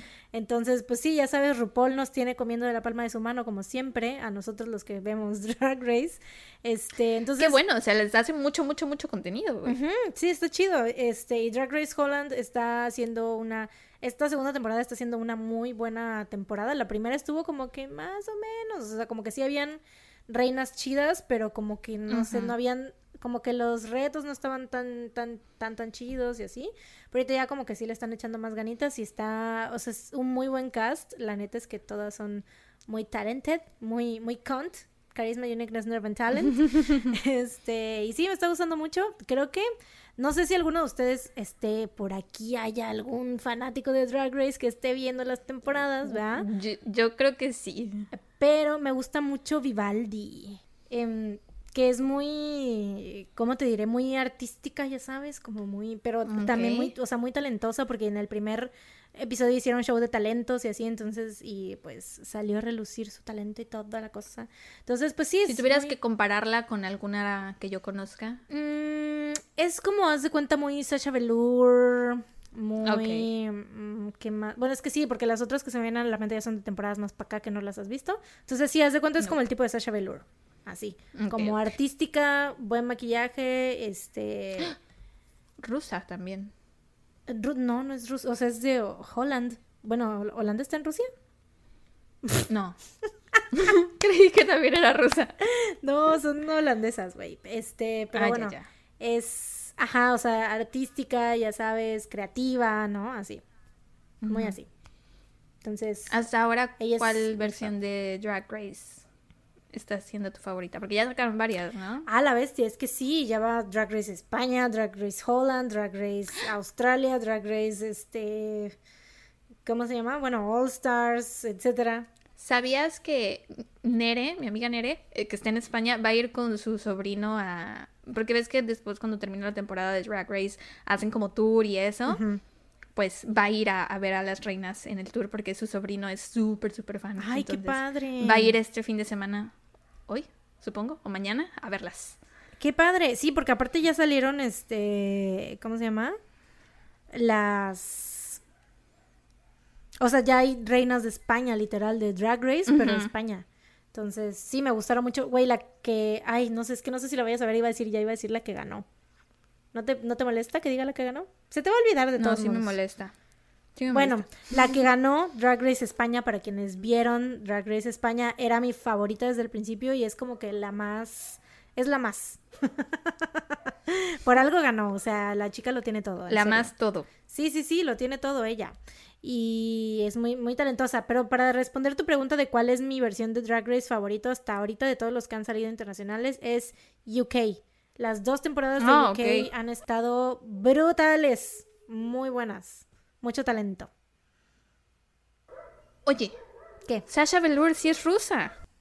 Ah, sí, yo pensaba que me preguntabas de Vivaldi. Si Vivaldi era también rusa, ¿no? Pero Sasha sí. No, pues como mencionaste a Sasha, te dije, Mm. y rusa también. Ah, sí, sí, es ruso también. Porque tu caso fue ruso. Pero bueno, este, ok, entonces eso ha sido todo por este episodio. Eh, cumplimos nuestra palabra de casos cortitos. ¿Cómo se quedaron? ¿Mm? Pues ni tanto, ¿eh? Porque creo que sí va a quedar como de dos horas el episodio. Nah, yo digo que como de hora 45 podemos lograrlo, tal vez. Maybe. Tal vez. Ya llevamos una hora 14 con tu grabación, Bueno. entonces. Ya hay que cortarle. I don't know. Sí. Ok, este, pues esperamos que hayan disfrutado este episodio tanto como se pueden disfrutar estos casos. Ya saben que las imágenes referentes están en nuestro Instagram, en nuestro Facebook. Eh, déjennos comentarios por ahí, déjennos calificaciones bonitas en Apple Podcast. Síganos. Suscríbanse a nuestro Patreon. Síganos en todas nuestras redes, eh, Instagram arroba no salgas de casa podcast, facebook.com diagonal no salgas de casa podcast, Twitter arroba no salgas de casa, TikTok, ah, se creyeron, no es cierto, ni que fuéramos Gen Z, bueno, Sara sí es Gen Z, yo todavía no. Yo juro que soy Gen Z. Es, es la broma que le hago ahora. Aparte yo digo, yo todavía no, pero ya voy para allá. Te vas a convertir, claro que te vas a Sí, convertir. sí, yo ya voy en camino a ser una maravillosa Gen Z, güey. Pero bueno. Eh, pero bueno. Let's go. Let's fucking go. Eh, pues sí, gracias por acompañarnos un episodio más. Nos escuchan la próxima. Ah, la próxima semana hay episodio de Patreon. Entonces, si quieren, es, no se quieren quedar una semana sin escuchar a las Tuntuntun, ya saben, vayan a www.patreon.com diagonal no salgas de casa podcast y únanse a nuestro nivel a partir de 3 dólares pueden disfrutar del eh, este episodio extra que va a venir y todos los demás episodios extras entonces por Así ahí es. los esperamos si quieren si gustan si pueden Eh, mientras tanto cuídense Y recuerden. no salgan de casa No salgan de casa. Dun, dun, dun. bye Bye. Qué afinada eh Ay, ya sabes.